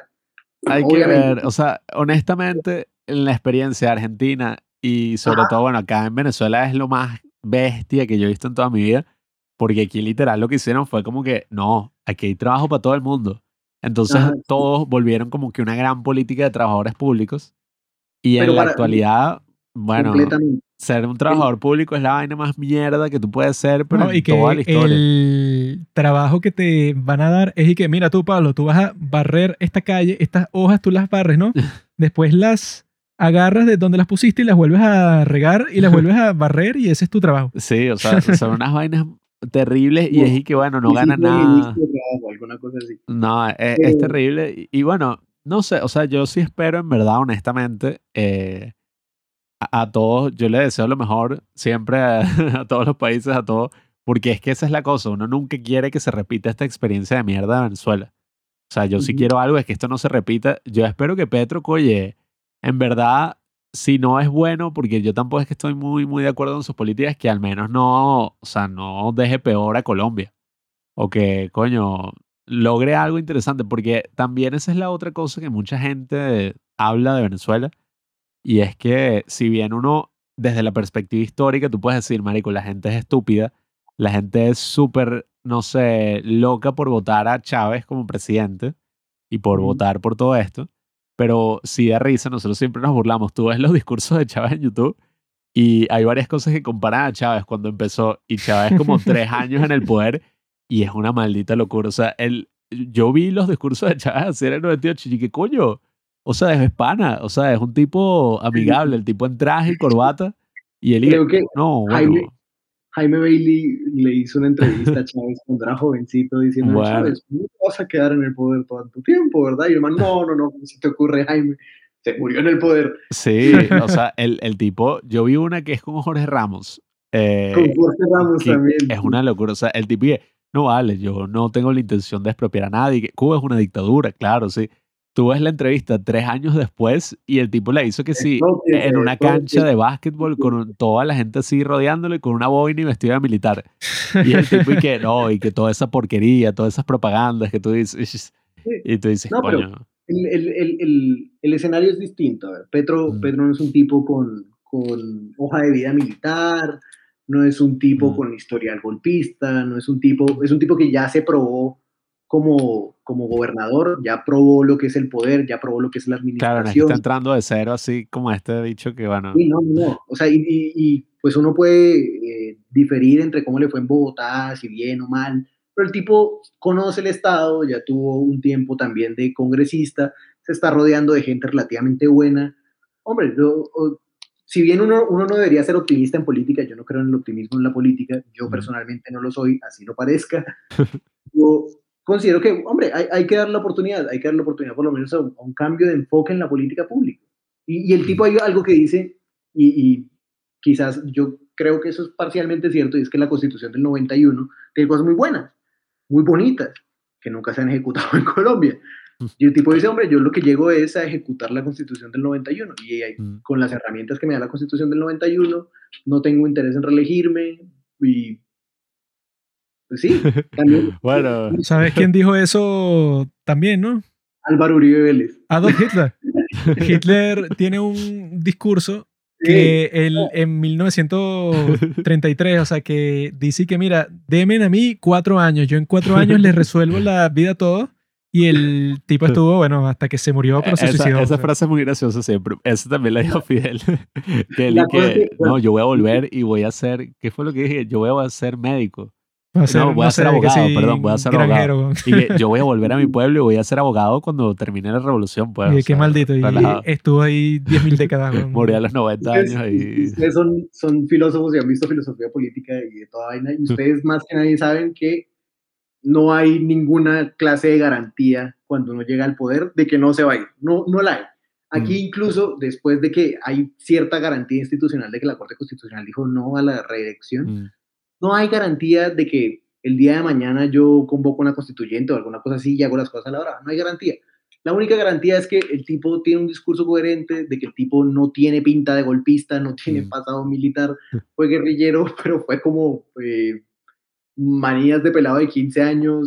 que- No, yo digo que en el caso de Petro, ¿verdad? Yo no lo veo que él se extienda mucho en el poder, pero no es porque no quiera, sino porque no puede. Porque Puede. eso, porque le falta el poder de convencimiento que tenía Chávez, porque eso, Chávez tenía el poder de que si el tipo puede dar un discurso que sigue cuatro horas él solo en una cadena de televisión y el tipo se pone a contar la historia del arroz. El tipo cuenta la historia del arroz por cuatro horas, ¿verdad? Y la gente lo escucha y eso y pone los clics en YouTube y le encanta la forma que él lo cuenta. u- u- una- Chávez eran encantadores. Sí, ¿no? y con sí. una anécdotas de su vida, de toda su historia, de cuando él era militar, de cuando era niño. O sea, él, si es por él, él conversa con la gente eso por cinco horas. Mm. Pero Petro, ¿verdad? Si tú escuchas a Petro por cinco minutos, te duerme. Entonces ya eso es bueno en cuanto a que no va a tener el poder de crear como que un sentimiento de euforia, pues, o sea, de que exista, no sé, 10 millones de personas que estén y que este tipo es un dios. Pilas porque, el, el- el- el- y aquí está mi crítica con Petro también, y es que el petrista barra brava, el petrista hooligan, es denso, es, es Mm. maluco de llevar, y si, si, si tiene como ese ímpetu, Sí, eso es lo que yo, yo he visto muchísima gente que yo he seguido que estaba, pero y que Petro, y que finalmente, y que lo logramos, y que wow, o sea, y decían esa frase que me pareció una locura y que después de 215 años lo logramos, y que, ok, pásate toda la historia por el culo en, en decir que en Colombia nunca ha gobernado la izquierda, porque es que la, la izquierda, otra vez recomiendo ese libro de, de El mito de la izquierda de Gustavo Bueno, Mm, la izquierda no ha tenido una sola cara, la izquierda ha tenido 20.000 caras. Ah, olas de izquierda las que ustedes quieran, la izquierda jacobina, la izquierda española, la izquierda rusa, la izquierda coreana, la izquierda china, mm. todas. Y la izquierda socialdemócrata. Y venía a decir que Colombia nunca ha tenido una izquierda de mentiras. o sea, Mm, a- a- abuelo de pájaro les puedo decir eh, López Pumarejo, parte Samper, López Miquelsen. Hay un par, hay un par que no son la izquierda dura que, que uno esperaría, que no son una izquierda hiperreformista. No, pero ha- han habido, o sea, han habido vistazos de izquierda. Este tipo se eligió diciendo que aquí nunca ha gobernado la izquierda. Mm. Vas a hablar tú. ¿no? Sí, y suena como si fuera que, bueno, Colombia el país más derechista, o sea, Sí, o sea, conservador. Pero sí- pero eso sí es verdad. Sí. Eso es verdad. Colombia sí ha sido el país más derechista posible. Que coño. no, que, que- que ha tenido sus, sus No, pero eso no es nada malo, eso es perfecto. Sí, o sea, lo, lo dicen como si fuera y que no, el país nazi por 80 años. Y que bueno, si ese fuera el caso, es Ya. distinto. Pero si eres de, de- de derecha conser- conservadora, tampoco es tan malo que tú pases tanto tiempo en el poder. Pues, o sea, no va a destruir el país. Bueno, Aquí el tipo que eligieron después de que mataron a Gaitán tenía mm, esos nexos con los nazis. Eh, Laureano Gómez. Mierda. Bueno, al menos no era Pinochet. Un tipo así como coño. Pero es que es una locura. O sea, la historia de Latinoamérica y de nuestros países, a veces uno escucha tantas críticas. Por ejemplo, en Estados Unidos se tiran un peo y ya en el resto de todo el mundo es como que no lo puedo creer lo que está pasando. Estados Unidos se va por el caño. Pero uno ve la historia de Estados Unidos como que con su guerra civil y su racismo y sus mierdas. Y tú la comparas con las historias de nuestros países y es una puta locura. O sea, por ejemplo, en el caso de Venezuela, esos resúmenes que tú nos has dado, uno puede decir que, bueno, literalmente una dictadura, así un caudillo que se volvió dictador. Después fue como que, ah, mira, se murió. Entonces vienen estos nuevos, ok, quizás va a haber ahora un gobierno tal, tácata. Otro dictador, dictador militar, impulsó como que las cosas, arregló todo y después fue como que, mira, logramos que el dictador se fuera. O sea, una revolución entre muchas comillas, pues, pero fue como que eso, la gente protestó, todo esto, el ambiente estaba, él se fue. Siguieron unos años de democracia, ¿no? Nuestra única era de democracia en toda la historia de nuestro país, creo que fueron cuánto, como 50 años. Bueno, yo creo que un poquito menos. Sí, como 48 por ahí. Sí, bueno, siguió como esa época de la democracia donde, bueno, eh, la gente dice, la gente siempre va a decir, porque cada experiencia, ¿sabes? Tiene como, es muy personal.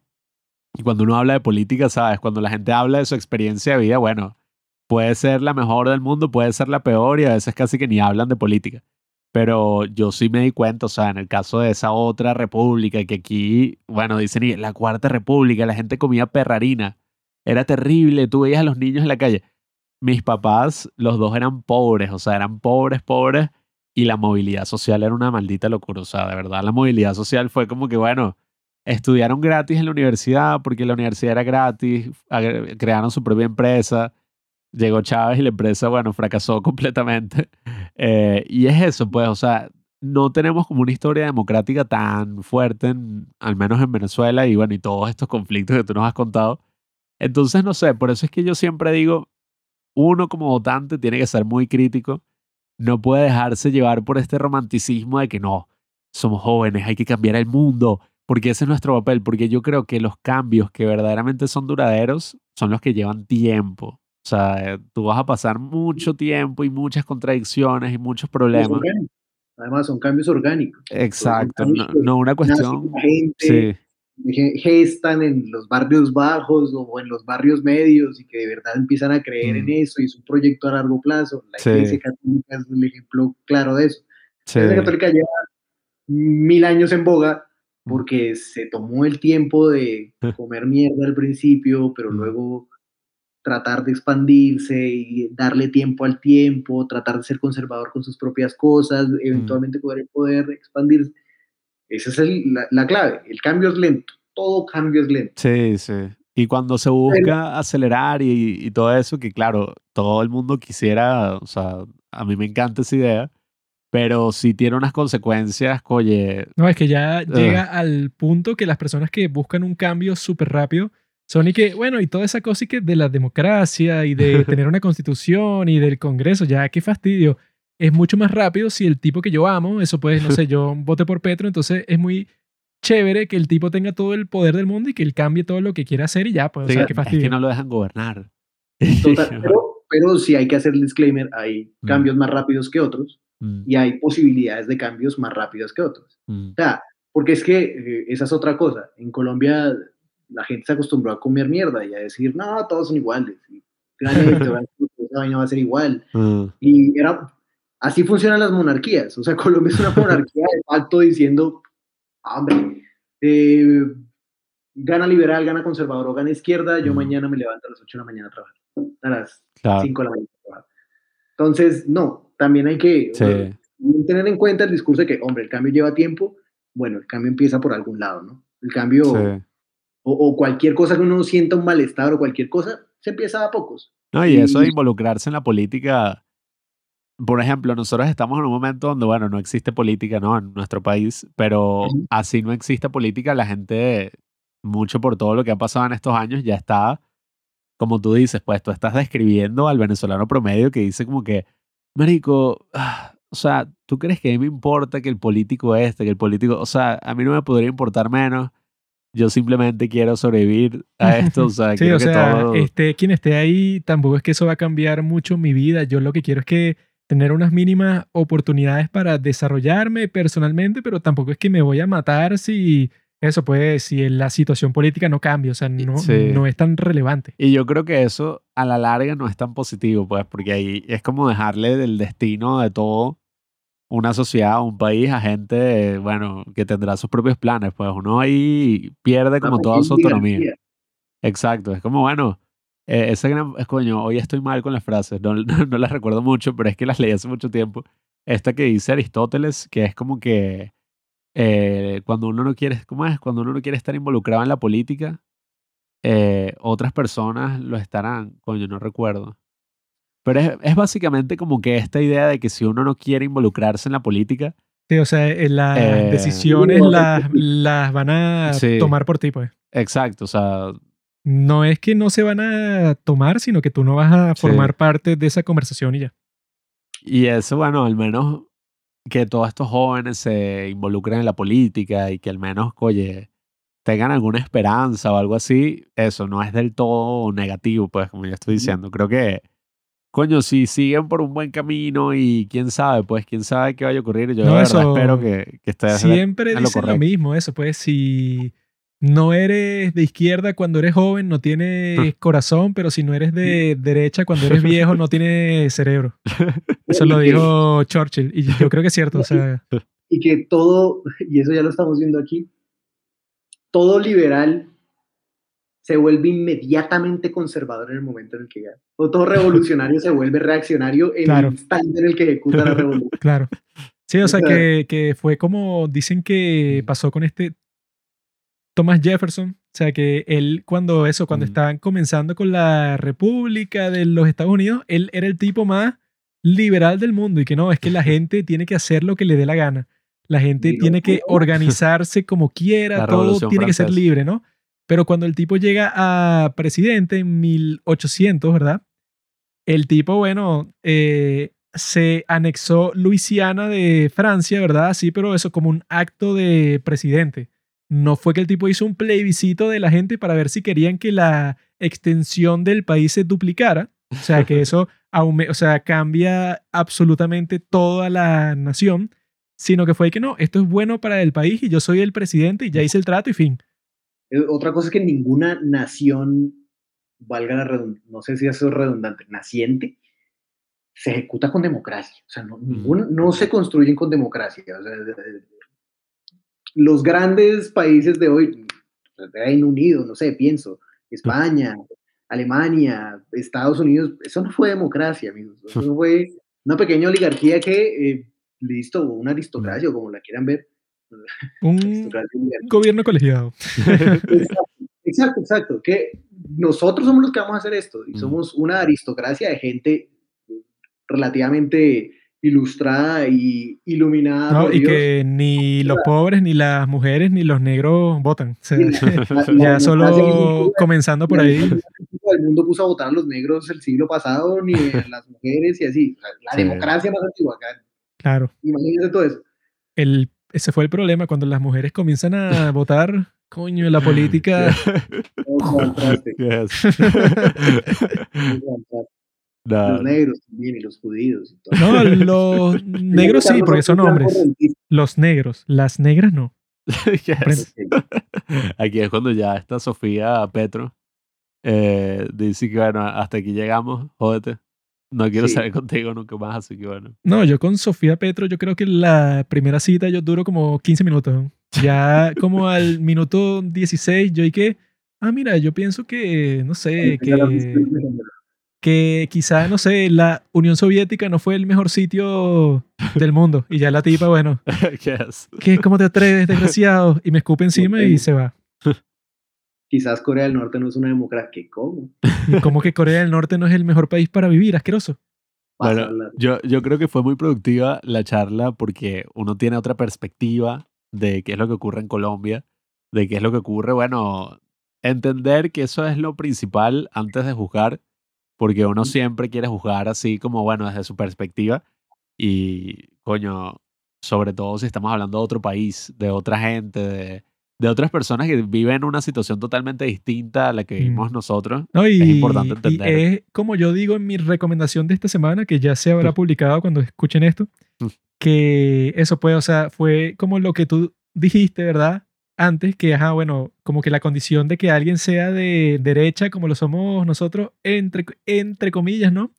Tiene sentido por el contexto en donde creciste, ¿no? Y, y que, Mm. eso, que yo lo comparé como que, bueno, ¿cuál es tu equipo de fútbol? O sea, que eso, para tú escoger tu equipo de fútbol, tampoco es que tú te pusiste a analizar todos los equipos de fútbol de todo el mundo y entonces tú te pusiste a ver todos los partidos para ver cuál era tu equipo preferido. Eso nunca pasa. Sino que tú terminas siendo de un equipo porque, bueno, porque naciste en un sitio o, o porque te lo presentó un amigo o porque viste un video de YouTube de un, de un jugador que te gustó, pues. No, ese equipo, alguna Sí. cosa así. Y que yo pienso que pasa exactamente lo mismo con la política, pues, o sea, que no es que yo me puse a analizar todas las tendencias políticas del mundo y yo al final de leer 50 libros sobre un tema, entonces yo determiné que no, entonces mi tendencia política va a ser esta porque yo hice un análisis, bueno, increíble. Damas y caballeros, Sino soy que- petrista. Sí, o sea, sino que tú escoges algo, bueno, por como de- 10.000 circunstancias distintas que influyen sobre ti. Entonces, si lo que implicas de eso es que, bueno, que una persona, porque vote por alguien, tú no vas a asumir 10.000 cosas distintas sobre esa persona, porque tú no tienes la más mínima idea por qué votó por esa persona, a menos que tengas una conversación como tal con ella, porque eso puede decir que no, bueno, yo voy a asumir que porque como tú votaste por Petro, entonces tú debes ser un comunista salvaje que quiere que todo el mundo sea exactamente igual, por ejemplo. Ujú. Y, y no, no abandonar jamás esa postura crítica. O sea, de- Mm, la naturaleza nos dio la, la capacidad de ir en contra. mm, Entonces, si el día de mañana, no sé, yo voté por Petro, pero no sé, veo que empieza a hacer cosas completamente desfasadas o cosas que me parecen absurdas, pues, tener el criterio y tener la voluntad, sobre todo la gallardía y el espíritu, sí. de decir, no, estoy en contra de eso. Hay muchas cosas sobre las que yo voté que voté con dudas, pero pues genuinamente creo que, que ese era el camino. Sí, eso, Ahora- eso es importantísimo porque aquí ocurrió, y eso ya tú lo puedes ver hasta en la actualidad, una especie de disonancia cognitiva donde la gente que dijo, bueno, ya qué carajo, ya como que dediqué mi vida a esta ideología política y vendí todos mis principios hacia esto, si dijeron como que, mal, bueno, yo no soy nadie. exacto, o sea, dijeron, marico, ya, o sea, yo estoy con el proceso y todos los que no estén son unos enfermos, pitiyanqui, bueno, o sea Escuálido. unos escuálidos, que es como dicen. Otra vez hay un Eh, chiste de Led Varela que dice que el venezolano tiene esa vaina y que para dónde, que para allá. sí, sí, para allá y ya, y para adelante. sí, o sea, entonces, claro, cuando eso ocu- ocurre, y eso es lo que es muy, eh, tiene que estar muy atentos de que no termine ocurriendo eso, que sé yo, con el petrismo, y no sea como que los petristas, los petristas se identifican, bueno, su religión nueva es que Petro es su papi. Eh, Ah, bueno, eso, eso no existía aquí. bueno, Perdón, se está alargando mucho, pero el, el, el- aquí no existían istas. mm, Más allá de los gaitanistas, por allá en el 45, qué sé yo, pero aquí no existían. mm, Vinieron a nacer con Uribe. uribistas. Uribe sale del poder, el man hace, no sé, este proceso hegeliano extrañísimo y político, en el que el tipo es la tesis y todo se vuelve antítesis. Entonces son uribistas contra antiuribistas y Petro es la síntesis, que son los petristas, que son la síntesis. Rarísimo. Eso de La coño. transformación del ser completo. Eso sí es muy importante como que prevenirlo porque ahí es cuando también uno se da cuenta y que bueno, hasta qué punto quieres llegar y hasta qué punto es tu responsabilidad o no, porque coño, es lo que nosotros estábamos hablando.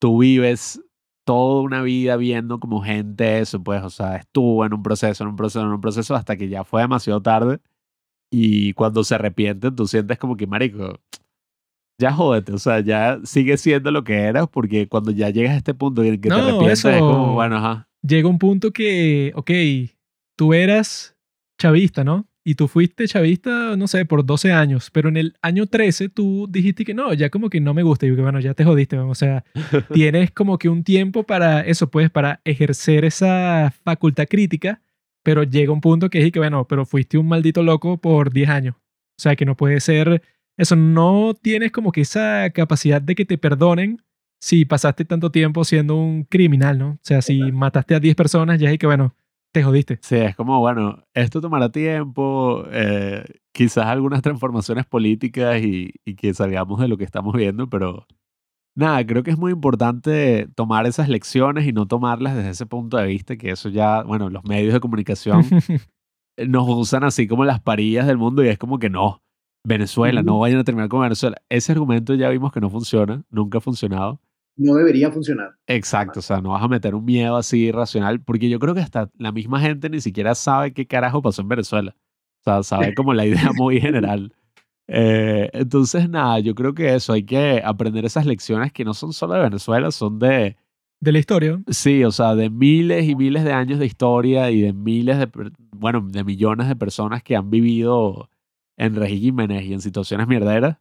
Eh, vamos a ver qué ocurre. Yo creo que igual estamos en un momento interesante de la historia y bueno, y como tú nos has contado toda esta historia larga y como vimos la película, esperemos, bueno, tú dices que no eres muy optimista y que no hay que hacer la política. Yo soy optimista en general y bueno, nada, espero que todo vaya bien.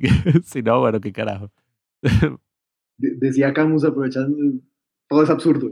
El único dilema filosófico real es el suicidio. Entonces, para adelante, voten que quieran, pero el único problema del que vale la pena pronunciarse, coño, este tipo es radical. Bueno, Pero sí, yo creo que en realidad sí. O sea, yo creo que Colombia le puede ir bien. Creo que le puede ir bastante bien. Solo que quiten a esa vicepresidenta. Eso es lo que yo le, le- le aconsejo. Porque eso, yo lo veo desde la perspectiva histórica, ¿no? Cuando esta tipa dice eso, que yo cuando la escuché, yo dije, no jodas, eres una maldita. Cuando dice que no, y que la bisabuela de mi abuela era esclava, yo lo que pensé inmediatamente fue que, mira, loca, tú estás consciente de que en el siglo XX, ¿verdad? Un montón de gente fue esclavizada, asesinada, toda la familia, etcétera, ¿no? Entonces, ¿qué sentido tiene que tú pienses eso? Mientras tanto, digamos que hay alguien de cualquier país del mundo, por eso pasó en todas partes del mundo, un, chi- un chino, un chino que le mataron a toda la, fa- la familia entera en 1970. ¿no? Entonces, ¿qué le vas a decir tú al chino? Y que no, bueno, chino, ok, tú te, tú te jodiste, porque a ti no fue que te mataron la familia hace 300 años, fue hoy. Entonces, eso, si tú tienes en cuenta toda la historia del siglo XX, estar pensando de que no, la esclavitud se, se terminó hace muy poco. Y que bueno, no se terminó hace muy poco un coño, porque en el siglo XX todavía existía y existe todavía el día de hoy en un montón de sitios. Entonces, mi consejo para Petro, que debe estar escuchando eso y que bueno, a él, a él no lo he escuchado de- decir cosas tan estúpidas como esta tipa, que bueno, A mí me queda bien, Francis. esa yo la veo como la, eso como suelen decir denigrantemente así, como un token, así, y que bueno, eso pues, yo soy Petro, pero puse una vicepresidenta negra para que todos los negros voten por mí, así pues quiero... Ella, ella se lanzó el mejor eslogan de toda la campaña de Petro, lo hizo ella. Y lo hizo tan espontáneamente que todo el mundo como... "Ah". La vieja estaba que en una entrevista y dice, miren, el, el objetivo honestamente es que uno por fin, las personas negras y todo esto en el país puedan no solamente subsistir, puedan vivir sabroso. Ah, sí, ya lo vi. De ahí Y es que claro, salió. vieron, salió todo Twitter y todo sociólogo de izquierda y de mediana, de- mejor dicho, todo sociólogo y filósofo de este país, eh, ¡pum! se le cayeron los pantalones y quedó. Eh, sí, por de fin, eso se vivir trata, sabroso. Vivir sabroso. Sí. No, y que lo comparaban con conceptos como la eudaimonía aristotélica de la paso por el culo, Francia Márquez. Es vivir sabroso. Entonces, como, bueno, ok, no, no nos damos tan, tan No no- exageremos tanto. Exacto, pero lo hizo bien. O sea, eso, e- e- eso fue un, un ponche a la campaña muy bueno. Esas cosas. Yo lo que apoyo es que Sofía Petro sea la nueva vicepresidenta. Así que si me están escuchando, ese es mi consejo. Que sea algo así como Ivanka Trump. Exacto. Sí. Pero bueno, amigos, ya saben, hemos conversado sobre Colombia, sobre este país, que bueno, esperemos que siga mejorando. Nosotros aquí en Venezuela ya nosotros estamos resignados a que no, que eso no va a pasar en nuestro caso, pero o sea, siempre hay sorpresas en la vida, ¿no? Sí, vale. No sé si quieres decir algún mensaje de despedida, el invitado principal. Eh, no, eh, principalmente que, estemos abiertos a, nuevas visiones políticas. Sobre todo la, la historia política de Colombia demuestra que nunca estuvimos abiertos a ella, que los perseguimos, que los matamos, exterminamos un partido político entero de izquierda en ese intento. Entonces, no, hombre, que por favor seamos mejores que eso, que tratemos de por fin llevar eh, un proyecto político civilizado, que tratemos de escuchar al otro. Y no, nada. Y, y- y este gobierno tenía una frase, este, el saliente, y es que si le va bien a Duque, le va bien al país. Y- lo, lo peor es que eh, te- te- tenía razón, no le fue bien a Duque y no le fue bien al país. Pero eh, si le va bien a, a este tipo, le va bien al país. Mm. Y, y hay oportunidades, y las oportunidades están ahí. Yo, yo soy optimista, siento que el tipo es un tipo formado, que se está juntando con gente formada. Y bien, es eso.